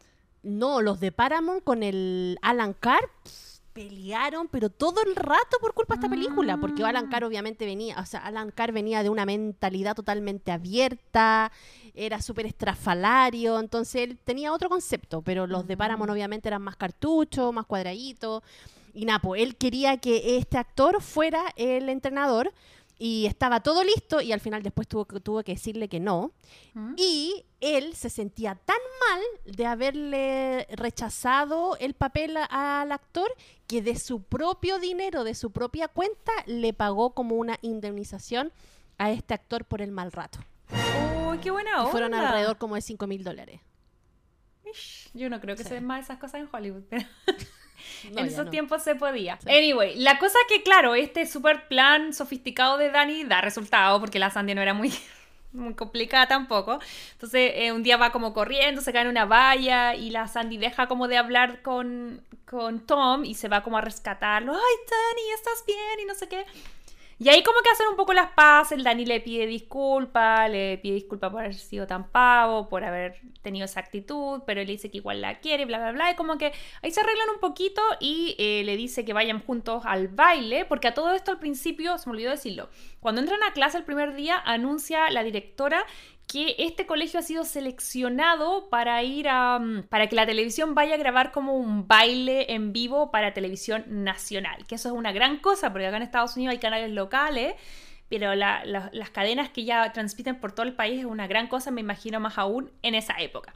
Entonces Dani le pide a la Sandy que vayan junto a eso y, también le, dice que salgan y que vayan a una cita, entonces van como a esta heladería de nuevo, quieren pasar piola, pero están todos, están las Pink Lady, los T-Birds, las Calilas, los Mojojojos, están todos. Así que ahí la cita se va un poco las pailas porque los pillan eh, y terminan como yéndose. Y aquí pasan dos cosas importantes. La primera es que empiezan a pelear Rizzo como con Kinaki y deciden cómo terminar. ¿Cachai? Y por otro lado está el, momento de la Frenchy, que, que ya le había contado, que es un momento muy raro. Ya, la película sigue avanzando y llegamos al esperado día del baile televisado. Esta cosa de tener como bailes en vivos, maratones y competencias, ¿cachai? Parece que era como una gran cosa en la época. Además que yo creo que la televisión estaba ahí recién saliendo, entonces como que igual, wow. Así que vemos a todos los personajes aquí como en su momento bailable. A John Travolta, aquí acojo a lo que tú dijiste antes. O sea, yo siempre sabía, yo podía hacer la conexión entre John Travolta y el baile, pero yo no había visto, creo que no he visto nunca Fiebre Sábado por la Noche. Eh, conozco las canciones y todo, pero lo mismo que Gris. Entonces, no había visto como John Travolta full en acción bailando y, oye, para ser gringo, aplauso. Porque... Tiene técnica, tenía técnica y se le notan los movimientos. Se mueve increíble, bueno, acá también, entonces pasa que parte el, como el concurso de baile y todo, y, todos eh, hacen lo mejor y, van eliminando parejas, parejas, parejas, y en algún momento tienen como un solo en que Sandy y Danny están así como los reyes de todo, los reyes de la fiesta del día, están saliendo en televisión, todo bien, y ahí aparece una mm, hay una escena chiquitita donde muestran como unas camareras que están como mirando la tele y dicen, mira, esta Dani Sandy. La camarera que habla es Ellen Travolta y es la hermana John Travolta que tiene ahí una pequeña aparición. Eh, y bueno, la cosa que están en esa, hasta que aquí aparece una cosa muy nada, que es como aparece Chacha, al parecer era como la polola del, chico malo de los escorpiones, pero antes había sido la polola de Dani Zuko. Muy también como spoiler alert, season 3 de eh, Yo Nunca. Ahí la dejo, no la vamos a explicar. Pero en fin. La cosa es que estas cambiaditas que hacen, eh, Chacha queda bailando con Dani y, lo empiezan a hacer increíble. Y como que no vuelven y la Sandy queda así como dando vuelta. Entonces viene amurradita igual mi amiga. Eh, si bien la queremos, pan descanso Olivia, Sandy igual me taimá. La niña bonita que le gusta que la adoren. Cuando le quitan un pelito de atención, se va indignadísima y deja el gimnasio. La cosa es que ahí sigue el momento baile y finalmente Chacha y Dani ganan la competencia. Y termina eh, toda esta transmisión como con los otros amigos eh, haciendo un cara pálida a la cámara y un momento que no lo quiero dejar pasar porque sé que la época, sé que todo, pero el, el, host, el anfitrión del programa que cancelé, que... Cancelé, que yo vi esa parte y dije, esto a la Majo le va a hacer mucho ruido. Bueno, y a mí también, obvio. Pero el viejo, weón, eh, haciéndole ojitos a la cabra que supuestamente tenía 16, 17 años. Sí, igual. Pero claro, es la época. Sí, pero sí. En fin. Eso, ya, digamos el tiro los cancelé. Que yo creo que eso me molestó y obviamente algo que eh, no era raro para la época, lamentablemente, pero que acá también todavía es de un, un atisbo, que es lo misógeno que son los personajes masculinos, porque están todo el rato como riéndose de las niñas. Eh, Danny no puede estar al nivel de estar interesado por Sandy. Es el problema, ¿cachai? ¿Cómo le va a dar importancia a una mujer? Le están todo el rato escondiendo. Hay un personaje que se esconde le mira los calzones por debajo de la falda a las niñas, ¿cachai? Son súper psycho. Eh, y además se ríen del personaje, hay un personaje que es como medio nerd, pero también se ríen y hacen la como que es gay, porque en alguna parte le dicen así como solo se puede bailar hombre y mujer y le tiran una talla, ¿cachai? Entonces no es para cancelar la película porque la época, pero esas cositas como que en el filtro, todo lo que te acabo de nombrar es lo que se queda ahí que no queremos recordar.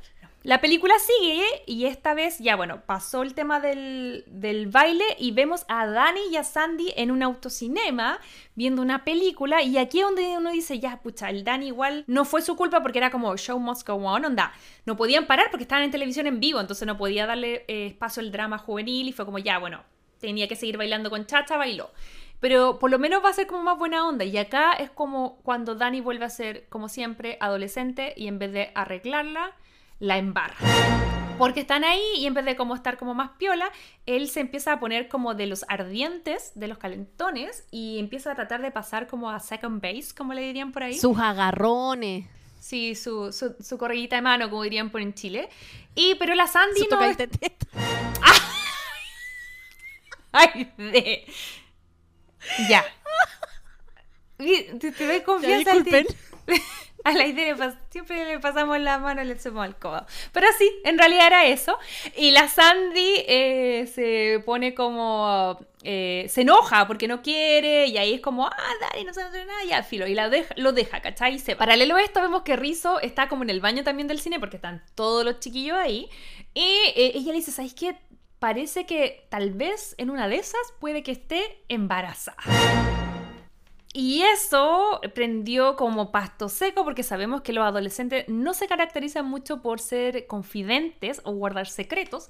Entonces lo que ella se demora en salir del baño y volver como al auto, ya todo el mundo sabía y no era como tal vez maybe puedo estar embarazada, era como Rizzo está embarazada, Rizzo ya tiene no sé cuántos meses y Kiniki el papá. Entonces al final como que ella llega al auto y ya está Kiniki y le dice que él quiere como asumir la responsabilidad del hijo y todo y la risa así como que onda, que, que vuelan rápido las noticias y él dice, ¿sabes que tú no eres el papá? Que ahí yo no sé si él se lo decía de picar o si de verdad se había metido con el otro, no, no me quedó claro. Picá se lo dice porque hay una parte de la canción que canta ella y que se la está cantando a él. Ella estaba enamorada de él igual, pero claro, como que no quería ser eh, la chica que estaba detrás de un chico y que dependía de un chico y todo, así que Napo. Pero no, era, era de él, era, si fuera, era de él. Sí. Así que nada, pues esa es la, la, parte como del cine. Y bueno, en fin, la cosa es que sigue avanzando la película y ahora vemos eh, que Rayo, que es eh, este auto que estaban trabajando, ya está listo, está listo para correr, está enchulado, muy enchulame la máquina de MTV y ya está como con... Eh, calcomanías y se ve bonito y, Y la cosa es que están listos para hacer la super carrera contra los escorpiones. Y están en una parte súper icónica eh, que queda como en downtown Los Ángeles. Que es una parte que yo me acuerdo, que siempre que he pasado porque hay carretera cerca de ahí, eh, me recordaba mucho la película, que es cuando ellos van estos dos como por estos canales, esta especie como de ríos que están como sin agua y que pasan por unos, por unos puentes y ahí van y hacen la super carrera. Lo que pasa es que están listos para partir y que se eh, pega justo como con la puerta del auto, que hace como medio mareado, como medio así ido. Entonces Dani decide correr por él. Aturdido. Qué aturdido, el pobre. Esa era la palabra que andaba buscando, aturdido. Así que nada, pues vemos esa súper icónica escena donde están ahí como haciendo la carrera. Obviamente los escorpiones son mega, como se dice, como tramposos, porque tienen así como que sacan como unas armitas, como unos cuchillitos y se echan el auto y lo rompen y todo. Pero al final, eh, por más eh, triquiñuelas que aplican, es finalmente Dani Zuko quien gana la carrera. Y a distancia vemos que Sandy lo fue a ver, pero así de lejito para que no cachara y aquí, señores, también nos demuestra que Gris inspiró todo lo que tiene que ver con la serie esta de las películas, que hay como 20 películas, Rápido y Furioso, donde hacen las pistas carreras. y también Cars, que obviamente Rayo McQueen, también hay Rayo. No. Parece que Jane Austen el origen de todo y el segundo origen de todo, Gris. Gris. Anyway, la cosa es que ya aquí ya nos vamos acercando al final y, vemos que están todos invitados como una especie de feria local, porque recuerden que ya están en cuarto medio eh, y empiezan como a reflexionar mucho como de chuta, este es el último año, nos iremos a ver después de qué va a pasar con nosotros, ¿cachai? Y ahí están todos diciendo así como, no, sí, mm, obvio que vamos aquí a, obvio que nos vamos a seguir viendo y todo. Y están en esas cuando eh, de repente vemos primero que Rizzo con Kinike muy rápidamente, muy mágicamente, como que resuelven sus problemas porque al final la Rizzo no estaba embarazada. Antes hay una canción, tenéis razón, ella canta y obvio que está enamorada de él. Y lo que había pasado es que tenía un atraso nomás. Yo tenía la duda si ella se había hecho un aborto o si había perdido la guagua o qué. Pero claro, eh, las canciones después te van explicando, pero eso nuevamente, no habíamos cachado que en verdad nunca estuvo embarazada, solo tenía, tenía un atraso. Entonces, y acá viene yo creo que el momento más icónico, que es el final, que también me quiero apoyar un poco en lo que decías recién. Cuando uno ve esta película y desconozco si ahora la pasan como con subtítulos, pero si tú la veis de la tele y todo, la ves en español y la, canción directamente en inglés. Entonces uno no entiende como si ellos estaban peleados y la Santa está peleada, ¿por qué ahora vuelve despampanante? Porque la vemos con su icónico look más estupenda que nunca en un traje apretadísimo, con una polera aquí como con flequitos en los hombros, como la que tengo yo ahora. que ahí eh, tú le haces honor ahí con tu, con tu polerita ahí. You better shape up. Ahí me voy cantando, le voy cantando a John. Anyway, em, la cosa es que la vemos estupenda, pero Además, con un traje que yo leí que las vestuaristas tenían que. Era tan ajustado que tenían que cosérselo y descosérselo todos los días para grabar, porque no daba ni para cierre eh, ese traje. Em, y, la cosa es que, claro, en esta canción, si uno va a la letra, eh, básicamente ella cuando le dice eh, You better shape up, because I need a man, and my heart set on you, lo que le está diciendo es como: mira, en verdad necesito un hombre, así que mejor afeítate, como deja de ser como este cabro chico infantil, eh, porque mi corazón se posó en ti. Eh, y en el fondo es como te perdono, pero necesito que madures.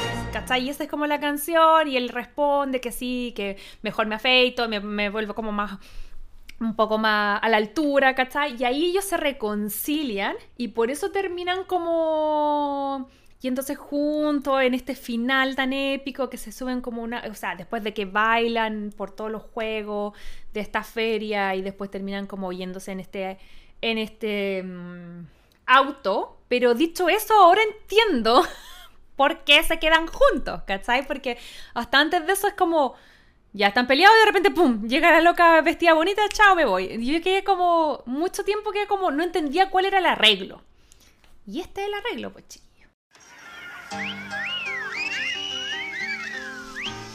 Tenemos que bailar ahí de.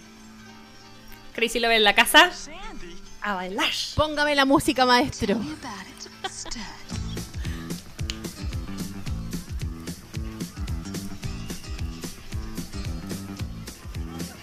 I got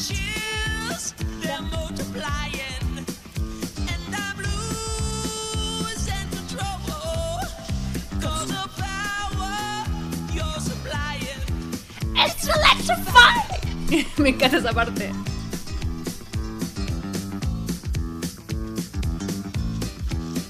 You better shape up. Cause I need a man. And my heart is set on you. You better shape up. You better understand. To my heart, I must be true. Nothing left, nothing left for me to do. You're the one that I. Ah, pensé que lo iba a decir. Lo iba a decir ahí de querida. Tío, te iba a pegar Por eso me puse, me puse en mute. Me puse en mute. Yo te Por lo caché. mismo. Crazy Lover, pero es que sí, yo creo que es inevitable para cualquier chileno no poder cantarla bien. Ahí de querida. Bueno, es que no You're the puedo one that I escuchar want. otra cosa. No puedo escuchar otra cosa, te lo juro. Discúlpame, Olivia Newton-John, pero no puedo. Yo te, yo te tiro el chat y no se va a escuchar. Yo, mira. You're the one that I want. Por favor, léalo los labios a la idea querida. Sí, obviamente. Eh, claro, eso los chilenos lo tenemos enraizado. You're the, oh, you're the one that I want. You're the one that I really want. Uh, uh, uh. Pero nosotros sabemos que decimos eh, chupa la la- Así que la idea no puede evitarlo. Y así tú puedes Chupa el champiñón. You're the one that I want. Ay, pero esa perdida sería la versión ¡Chupa como... la! Ah, No, como... Hay cachado que cuando le ponemos explicit o como clear, pero en fin, es como inevitable, es como cuando la chucha fue al festival y también le gritaban lo, mi- lo mismo, algo parecido. O como la canción de Rage, la guatona tetona. tutun, tun, Ah, la yo- guatona tetona, Yo estaba en ese concierto, tutun, yo estaba en el concierto de Rage, la batalla de Santiago, cuando al final se, se escuchaba tan fuerte la guatona tetona que ya como que se comía eh, la letra original, ¿cachai? Que yo creo que son muy Y la de chilenos. Metallica también. Hay- una de Metallica que también es pan con no sé qué. Yo me acuerdo, a ver, si a la Eh. mente rápido se me viene Michael Jackson, eh, ¿tú quieres una manzana? En Billie Jean. ¿Tú quieres una manzana? Y también se me viene... Ah, chucha, esa no la había escuchado. También se me viene la de Audio Slave, que esa dice Chile. O sea, que dice Run by Run de Chile. Porque no dice eso, pero es como si dijera Run by Run de Chile. No, hay una, hay una que es pan con. Y Huele a Camarón, también es un clásico. Huele a Camarón. Nana con aceite. Ah, huevos con na, aceite, na, po. na, na, na, Y no sé qué más. Y limón. Huevos con Y aceite. limón. There's no Huevos gonna con take aceite, us. esa. There's no Huevos gonna con take us. aceite. No, there's no gonna take us. Una de Huevos Metallica con también. aceite y limón o camarón. Hay una no de sé. Metallica. Anda un video por ahí dando vuelta, que si lo encontramos a lo mejor se lo vamos a poner en, en la historia, no sé, que son todos lo- esos remix chiquititos de canciones con la letra Ay, chilense. Crazy Lovers, si se saben algún otro más, por favor háganos llegar a nuestras redes sociales. A mí me gusta el, Sí, el hay un video, hay un video que existe. Sí, yo creo eso. que ese. Creo que me voy a hacer con Green Day y huele a camarón. Que es Well a Camarón. Y huele a camarón. Huele a camarón. En fin. Ya. Pero bueno, es el problema que tenemos todos los chilenos con esta canción. Bueno, voy a ponerle play para que la termine de escuchar bien. Oh, just indeed.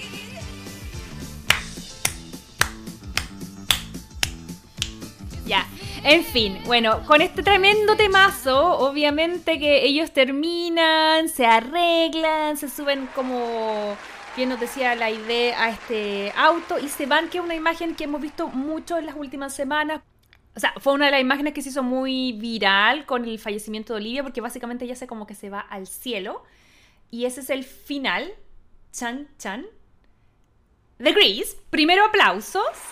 Y segundo, este final tiene varias interpretaciones porque es como medio... eh, abierto, absurdo, extraño, raro. Y yo creo que hay cons- hasta conspiraciones al respecto ahí de querido, ¿no? Sí, una de las conspiraciones es que el personaje de Sandy en realidad se habría ahogado en el mar al principio de la película y todo lo que pasa en Gris es lo que ella se imaginó que pasaría si es que volvía a ver a Dani de nuevo. Entonces, por eso tiene ese final donde fin- ella se va al cielo con su Dani, que fue su amor de verano. Y esto lo corrobora la versión que canta Dani cuando recién se conocieron y los amigos le dicen, cuéntanos qué hiciste en el verano y no sé qué. Y él en una parte dice en esa canción, conocí a una chica que se estaba ahogando Mm. y la salvé. Entonces la teoría cuenta de que, claro, eh, era como que ya, porque ese final, que, y en realidad es que la, la Sandy se había ahogado y todo esto se lo imaginó y después iba al cielo. Sí, había escuchado esta creepypasta. Igual vi que había uno de los tipos que, no sé si era el creador o el director, que la desmentía un poco de que estuviera muerta, pero tiene mucha razón. Yo creo que son de esas cosas que, lo, que de repente ni los mismos autores se plantean, ¿cachai? Y después vienen los Sino que la fans. hacen nomás. la- y los fans uniendo detalles y cosas así. pod- podría ser porque igual es como, ya, ¿y por qué no se va a Australia? ¿Y por qué no sé qué esto? ¿Y por qué no sé qué esto? Y bueno, Sí, pero... po. Y aparece así repentinamente en el colegio, siendo que supuestamente ella se iba a Australia. No, todo cambió. O sea, raro igual, po. Pero era lo mismo que nos pasó con el final de Nasira, pues también Mm. nos preguntamos, ¿y por qué ese final y por qué se va a los cielos? Como era muy raro. Sí, pero bueno, esa es la, una de las eh, interpretaciones que le han dado los fans, pero bueno, el final eh, formal es que ellos en fondo terminan ese año y, y- y, bueno, le han preguntado mucho a los actores años más tarde si piensan que si Sandy y Danny hubiesen sobrevivido a estar juntos, ¿cachai? Nadie sabe, pero yo creo que lo más bonito de esta historia es que rescata como eso, esa época bien bonita, creo yo, que es senior year o cuarto medio, que es esa época híbrida donde tú eres como lo máximo en tu mundo chiquitito, eh, pero todavía no cacháis nada del mundo que viene. Yo siempre digo como, eres como, hay un dicho que es como cabeza de ratón o cola de león. Yo creo que en cuarto medio eres cabeza de ratón, pues eres lo más grande dentro de un chiquitito, pero luego automáticamente cuando sales al mundo las cosas son mucho más complicadas de lo que parecen. Pero es, es ese mundo donde eh, salir con las chicas, ir a, ir a una cita, arreglar el auto, en el caso de los gringos que tienen acceso a manejar antes de los 18 años. Eh, el amor de verano, ¿cachai? Son como tus grandes preocupaciones. Y yo creo que eso es lo que hace que conecte no solamente con la generación que la vio cuando fue su estreno, que como tú decías le fue increíble. Esta película tenía un presupuesto bajísimo, 6 millones de dólares. Y como la idea nos decía, la primera semana recaudó 8 millones, pero en total recaudó más de 200 millones de dólares, que para la fecha era muchísima plata. Eh, y es un hit total, entonces yo creo que, que conecta con algo que va a ser eh, trascendente a las décadas, ¿cachai?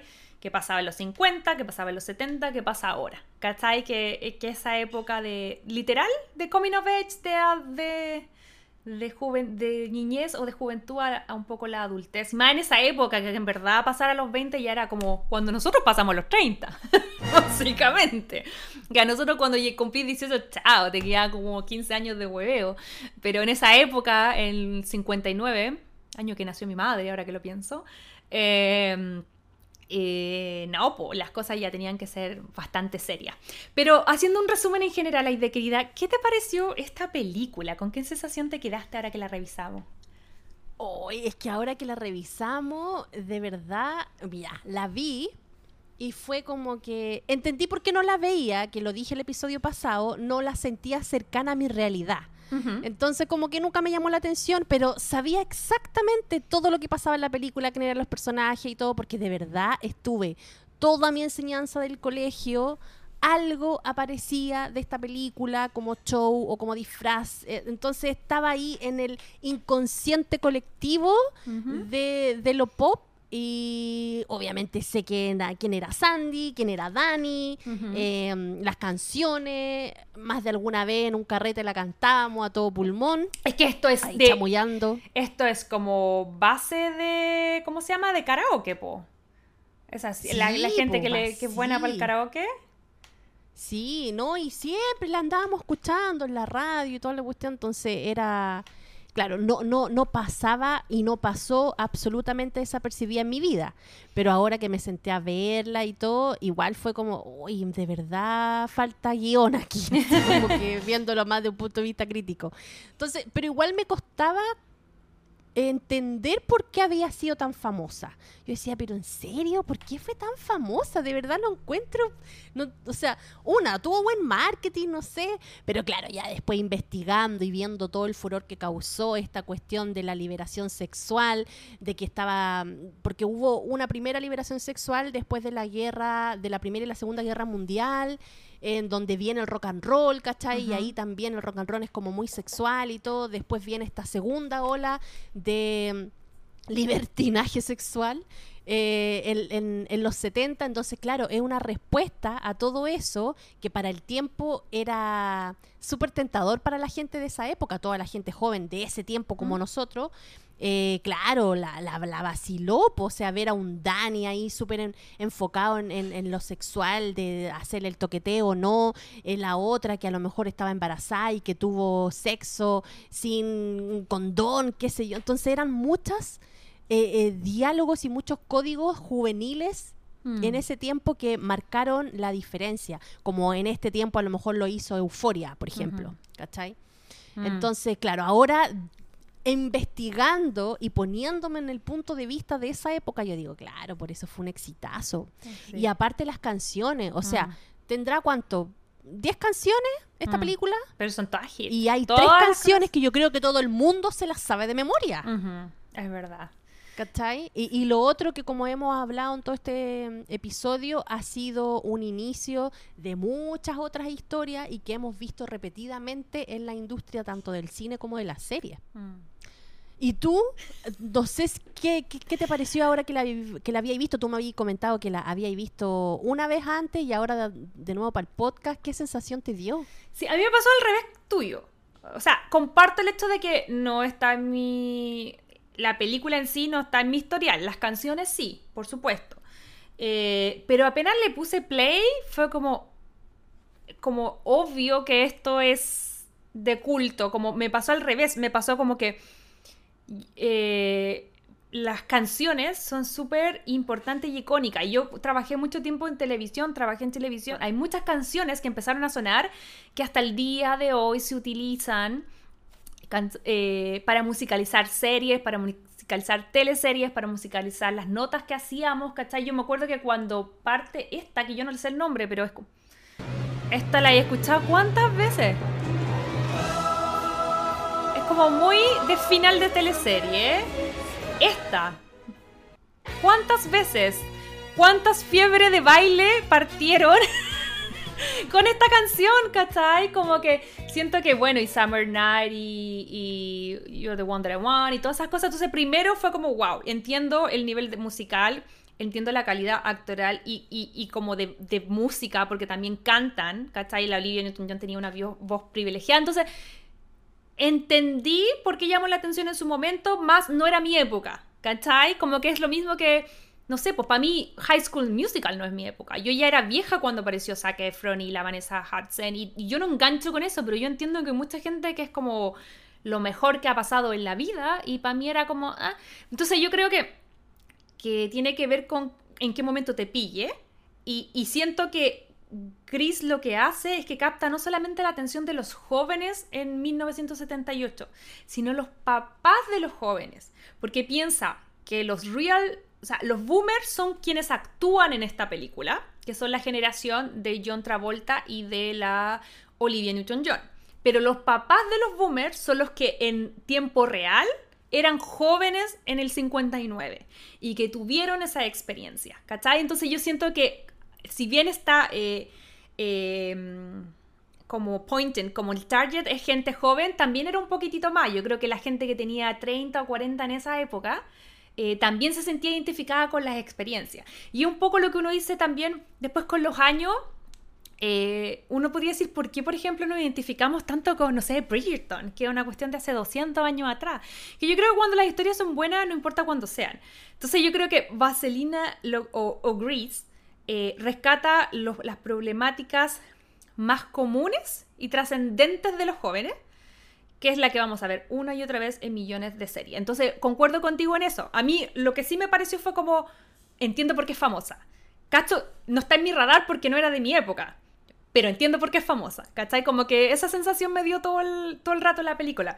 Ahora, obviamente, verla con la sensibilidad de que había fallecido hace poquito la, la Olivia y verla como con tiempo y dedicación para el podcast, probablemente me ha hecho como darle también más lecturas, que tal vez si la pillo en el cable, porque también es algo antiguo, entonces eh, tampoco es algo así como, no sé, no sé, pues no es un La La no es como algo que te... Que, que sea como, como que te llame la atención, porque no está hecho para nosotros, ¿cachai?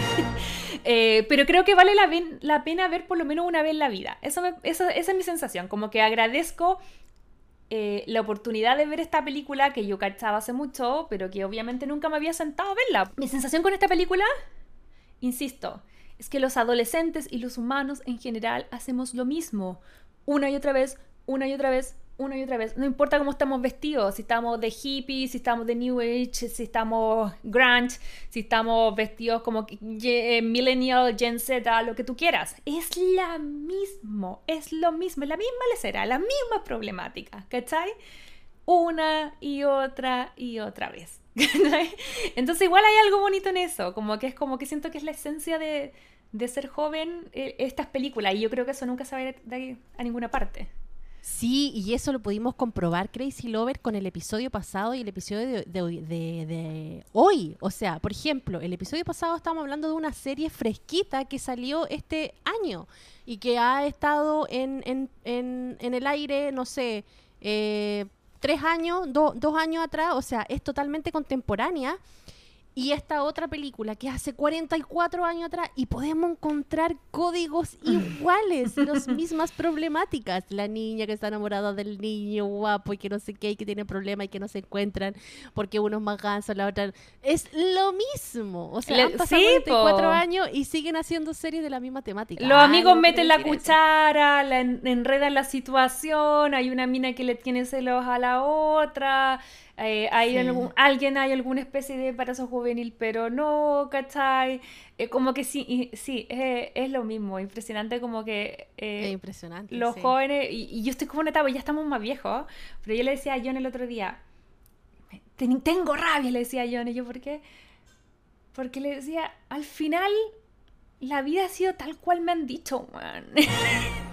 como que siento que em, yo sentía que aquí te las traigo Peter, me las sé todas en mi juventud, no cachaba nada, he ido aprendiendo y, y el otro día no sé por qué, estábamos tomando un vinito al lado del fire pit, así como haciendo como pensando, no sé, inmortalidad del cangrejo. esa- esa- y al final esa- pensaba que igual hice todo de formas distintas, pero muy parecido.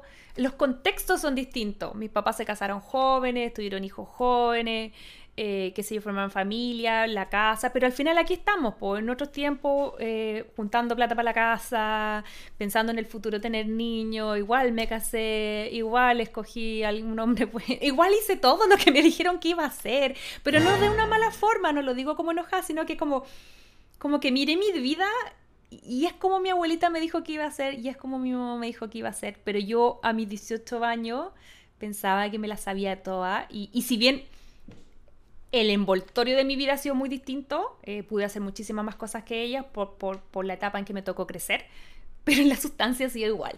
Entonces igual eso es loco porque pensamos que esto es generación tras generación y probablemente en su propia era época los papás hicieron lo mismo, se, se creyeron rebeldes de sus papás, se creyeron que se las sabían todas y después terminaron haciendo settle down y así forever para atrás, ¿cachai? Y forever en el futuro, ¿cachai? La Emiliana va a sentir que se va a comer el mundo, que se las cree todas y que sabe más que tú. Y en algún momento también O va a sea, volver. tiene ocho años y a veces lo cree. Pero no se lo puedo recriminar porque yo a los ocho años me iba sola en la micro porque no quería que mis papás llegaran tarde a buscarme. Entonces, ay, chao, me voy yo sola. ¿Cachai? Entonces, no sé, he andado como muy de reflexión en ese tema que al final igual las cosas en esencia de lo humano se repiten de forma infinita. Pero oye, avanzando un poquitito, porque ya tenemos un tremendo capítulo que no sé cómo Oye, sí. como siempre. Pero te quería preguntar algunas cosas que no quiero que se, que, que se me pasen.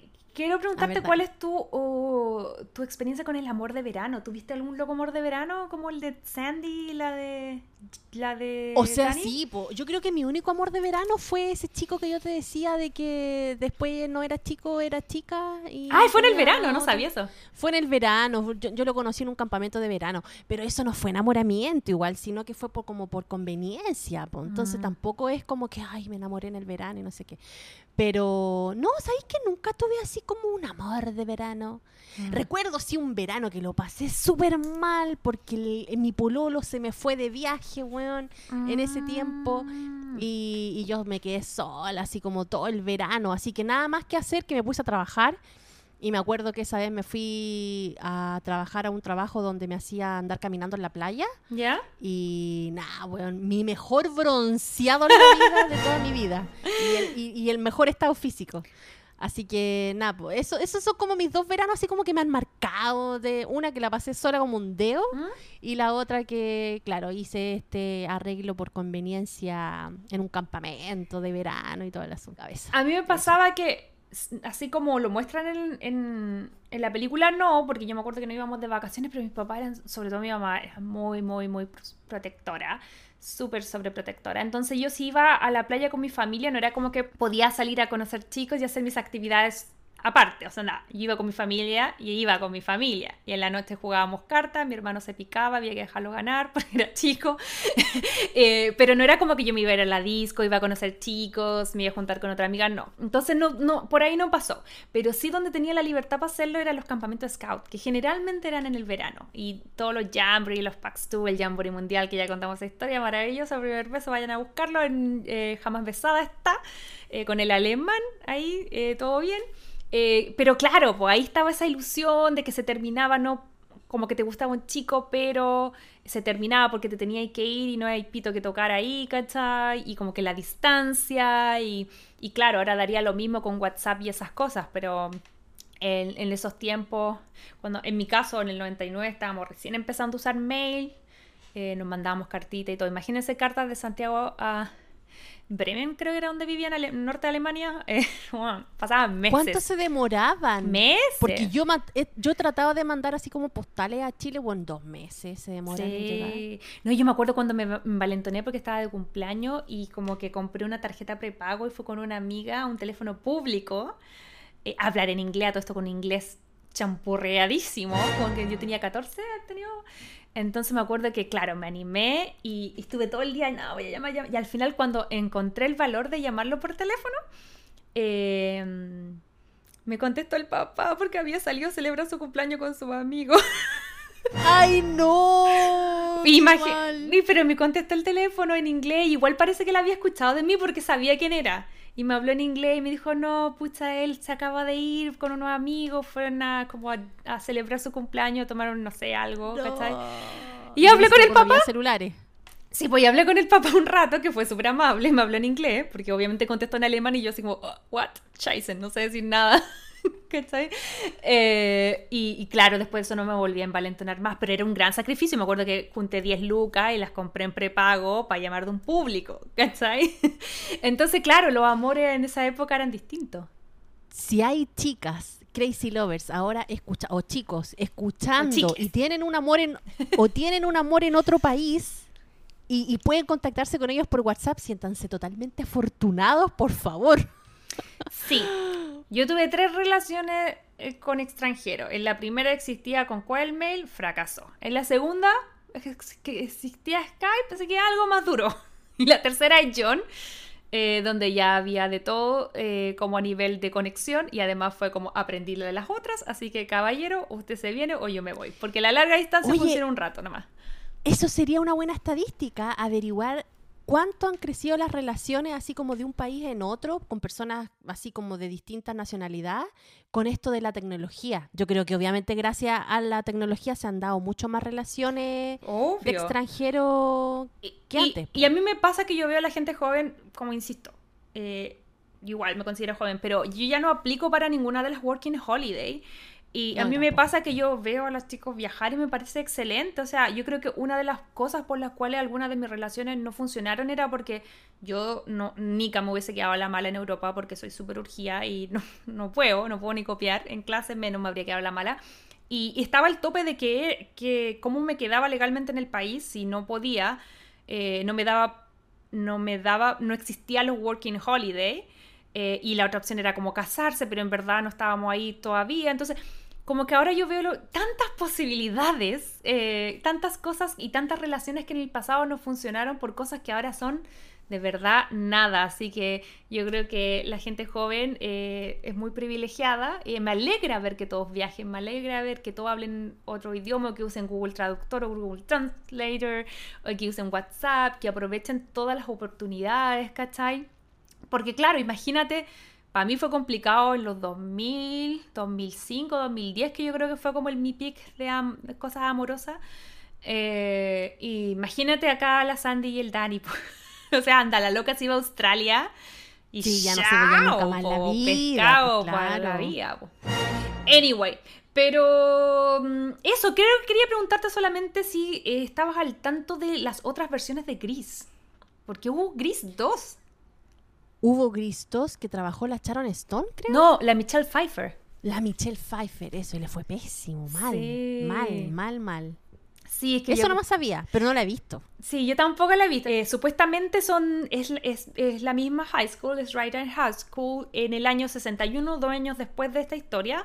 Y como que lo reviven, pero yo siento que no es lo mismo. Como que siento que la fórmula es para una cosa también, porque este, este chicle tampoco era para estirarlo. Pero claro, es una cosa que tampoco le podéis pedir más. Y un, es como, es como súper sweet. Entonces, si le metís más sweet y estiráis un poco el chicle, ya se nos va. Está en, en su medida perfecta con, un- con la 1. Ya ponerle 2 o 3 estaría complicado. Sí, han hecho varias versiones, tanto en el teatro como en el cine, y cuánta película y serie no se ha basado también en esta historia. así Yo creo que las, hagan- las Pink Lady, la Rizzo también es un poco la génesis de, de la, de la, ¿cómo se llama? Eh, Rachel, ay, como Rachel McAdams en Mean Girl, eh, de la Regina George, ¿cachai? Como que también hay una Mm. cosa eh, que por ahí podemos ver. Y ojo, porque eh, Paramount ahora anunció una serie de televisión que se va a llamar The Rise of the Pink Ladies y que va a estar situada cuatro años antes, como cuando la- los mismos protagonistas estaban como en octavo básico middle school aquí.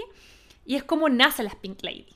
Básicamente cómo se crea el grupo, Ah, ¿cachai? Con actores súper nuevitos que obviamente yo no cacho. Y toda esa estética que dejó de, de, pertenencia, de ser un grupo. Si bien las Pink Lady no era una gran cosa para nosotros porque eran muy antiguas, pero igual nos llama la atención que tenían sus chaquetas con nombres, que una cosa muy de cuarto medio, que típico que te hacen los polerones con el nombre del curso o con el grupo te mandáis a hacer ropa, ¿cachai? Y te ponís nombre. Nosotros teníamos eso, me acuerdo que teníamos grupos. Eh, entonces yo creo que hay cosas que sí, tan interesantes de ver.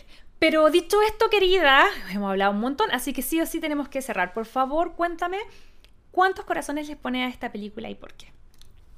Yo le pongo cinco corazones. Es que si le pongo menos, te juro que siento que voy a estar engañando mi cultura pop. Así que no, yo creo que cinco corazones es lo que se merece, porque tiene 44 años de trayectoria y aún así estamos hablando de ella. Hay canciones que quedan en el inconsciente, eso quiere decir que está súper bien ejecutado todo lo musical.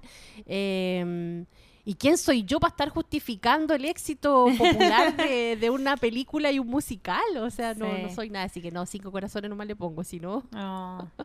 ¿qué on deuda? Ya, yo le voy a poner cuatro. eh, Y le pongo cuatro porque si bien me encantó, creo que es una película que probablemente de ahora en adelante la voy a prestar más atención y voy a ver más veces, igual sigue siendo como un- una película entretención con códigos antiguos.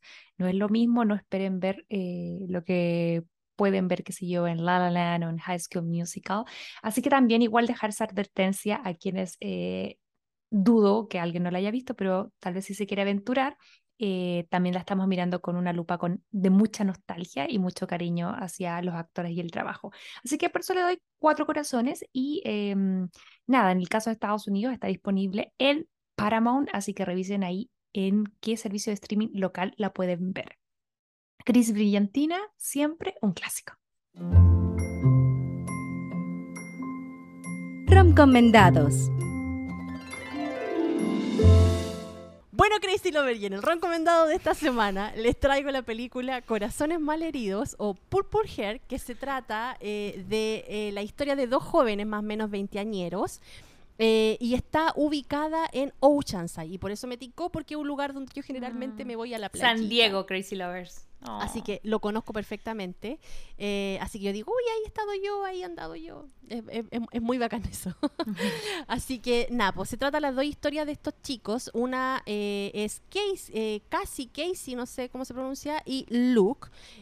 La chica está protagonizada por Sofía Carson y el chico está protagonizado por Nicolas Gaitzine, no sé si lo pronuncié bien, pero un jovencito de estos que ha salido en algunas, parece que películas de terror, algo así, no estoy segura. Mm. Entonces la historia trata de estos dos muchachos que no tienen nada en común en sus vidas. Ella es una hija de inmigrante mexicana y que lucha día a día por tratar de tener un seguro médico y eh, tratar de hacer su Ajá. vida y no tratar que de depender de su mamá. Y por el otro lado tenemos a este otro chiquillo que parece que fue un ex rebelde y esa rebeldía lo llevó a cometer algunos errores de adolescente, lo cual hizo de que estuviera alejado de su familia. Y por esto mismo él se enrola, eh, muy Capitán América, a, a la, a la Army Al- para tratar de, de enrolar su vida y tratar de servir a su país. Entonces ahí están estas dos historias, ellos se conocen en un bar eh, y ahí se forma una historia media romántica del tira y afloja, el típico enemies to lover, eh, y al final se da una relación que empieza de a poquito, poquito, de a poquito, a poquito, y son esas relaciones que tú ves y dices, pero si se quieren, estén juntos, y no sé qué, y dale la terquedad, y dale la terquedad. Entonces igual te Ah. hace como decir, ay, estos niños, por Dios, que no atinan. Y Napo, no les voy a contar nada más porque si no les voy a estar haciendo el tremendo spoiler, pero está entretenida y como les contaba al principio, tiene harta música también. Porque Oye, eso. es compositora, es cantante. Ah, ya, pero no es como musical. Es como que canta no, nomás. no es que Ah, ya. Pero ella Ya, ya. en su vida, ella es, es cantante. Entonces por eso trabaja en un bar, porque ella es cantante, tiene su grupo y Mm. trata de salir adelante con su grupo y todo. Así que nada, po, eh, los invito a que la vean. Es de estas películas románticas. No, no sé si necesita pañuelito. En algún momento yo me emocioné, sí, pero tampoco es como para llorar. A mí- a mí Creo me- que con otras he llorado más. Me tincaba lacrimógena porque vi el trailer y caché como, claro, tal vez no entendí bien el trailer, pero yo sabía que era como algo del ejército, entonces me imaginé que tal vez iba a la guerra, no sé, como que me pasé esa bola. Entonces yo dije, ah, pañuelitos, no sé, pero parece Sí, que no tanto. Él se va a la guerra y se va a la guerra eh, con una situación muy incómoda entre ellos dos. Ah. Y después cuando vuelve, vuelve a una realidad también súper distinta. Así que eso, pues se las recomiendo. Recuerden, en Netflix, eh, Corazones Malheridos, Purple Hair.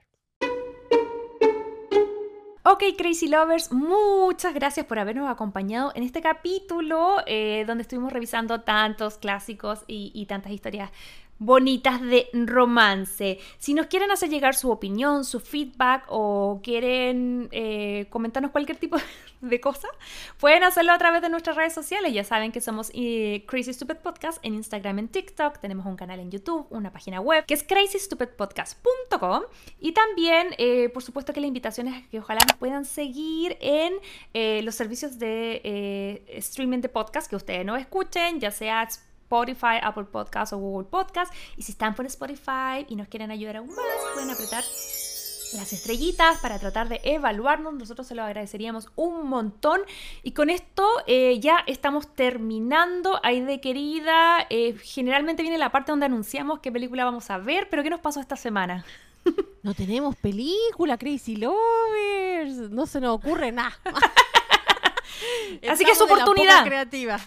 Su oportunidad para que nos hagan llegar sugerencias a las redes sociales y ahí recuerden que si no, todos los domingos, en el Domingo de Roncoms, estamos anunciando cuál es la película u o serie que vamos a estar revisando. Así que eso, pues querida, que tengas un excelente resto de semana, muchos cariños. Hay de que está, se acerca mucho su cumpleaños, así que por ahí vamos a, vamos a estar de las celebraciones, espero.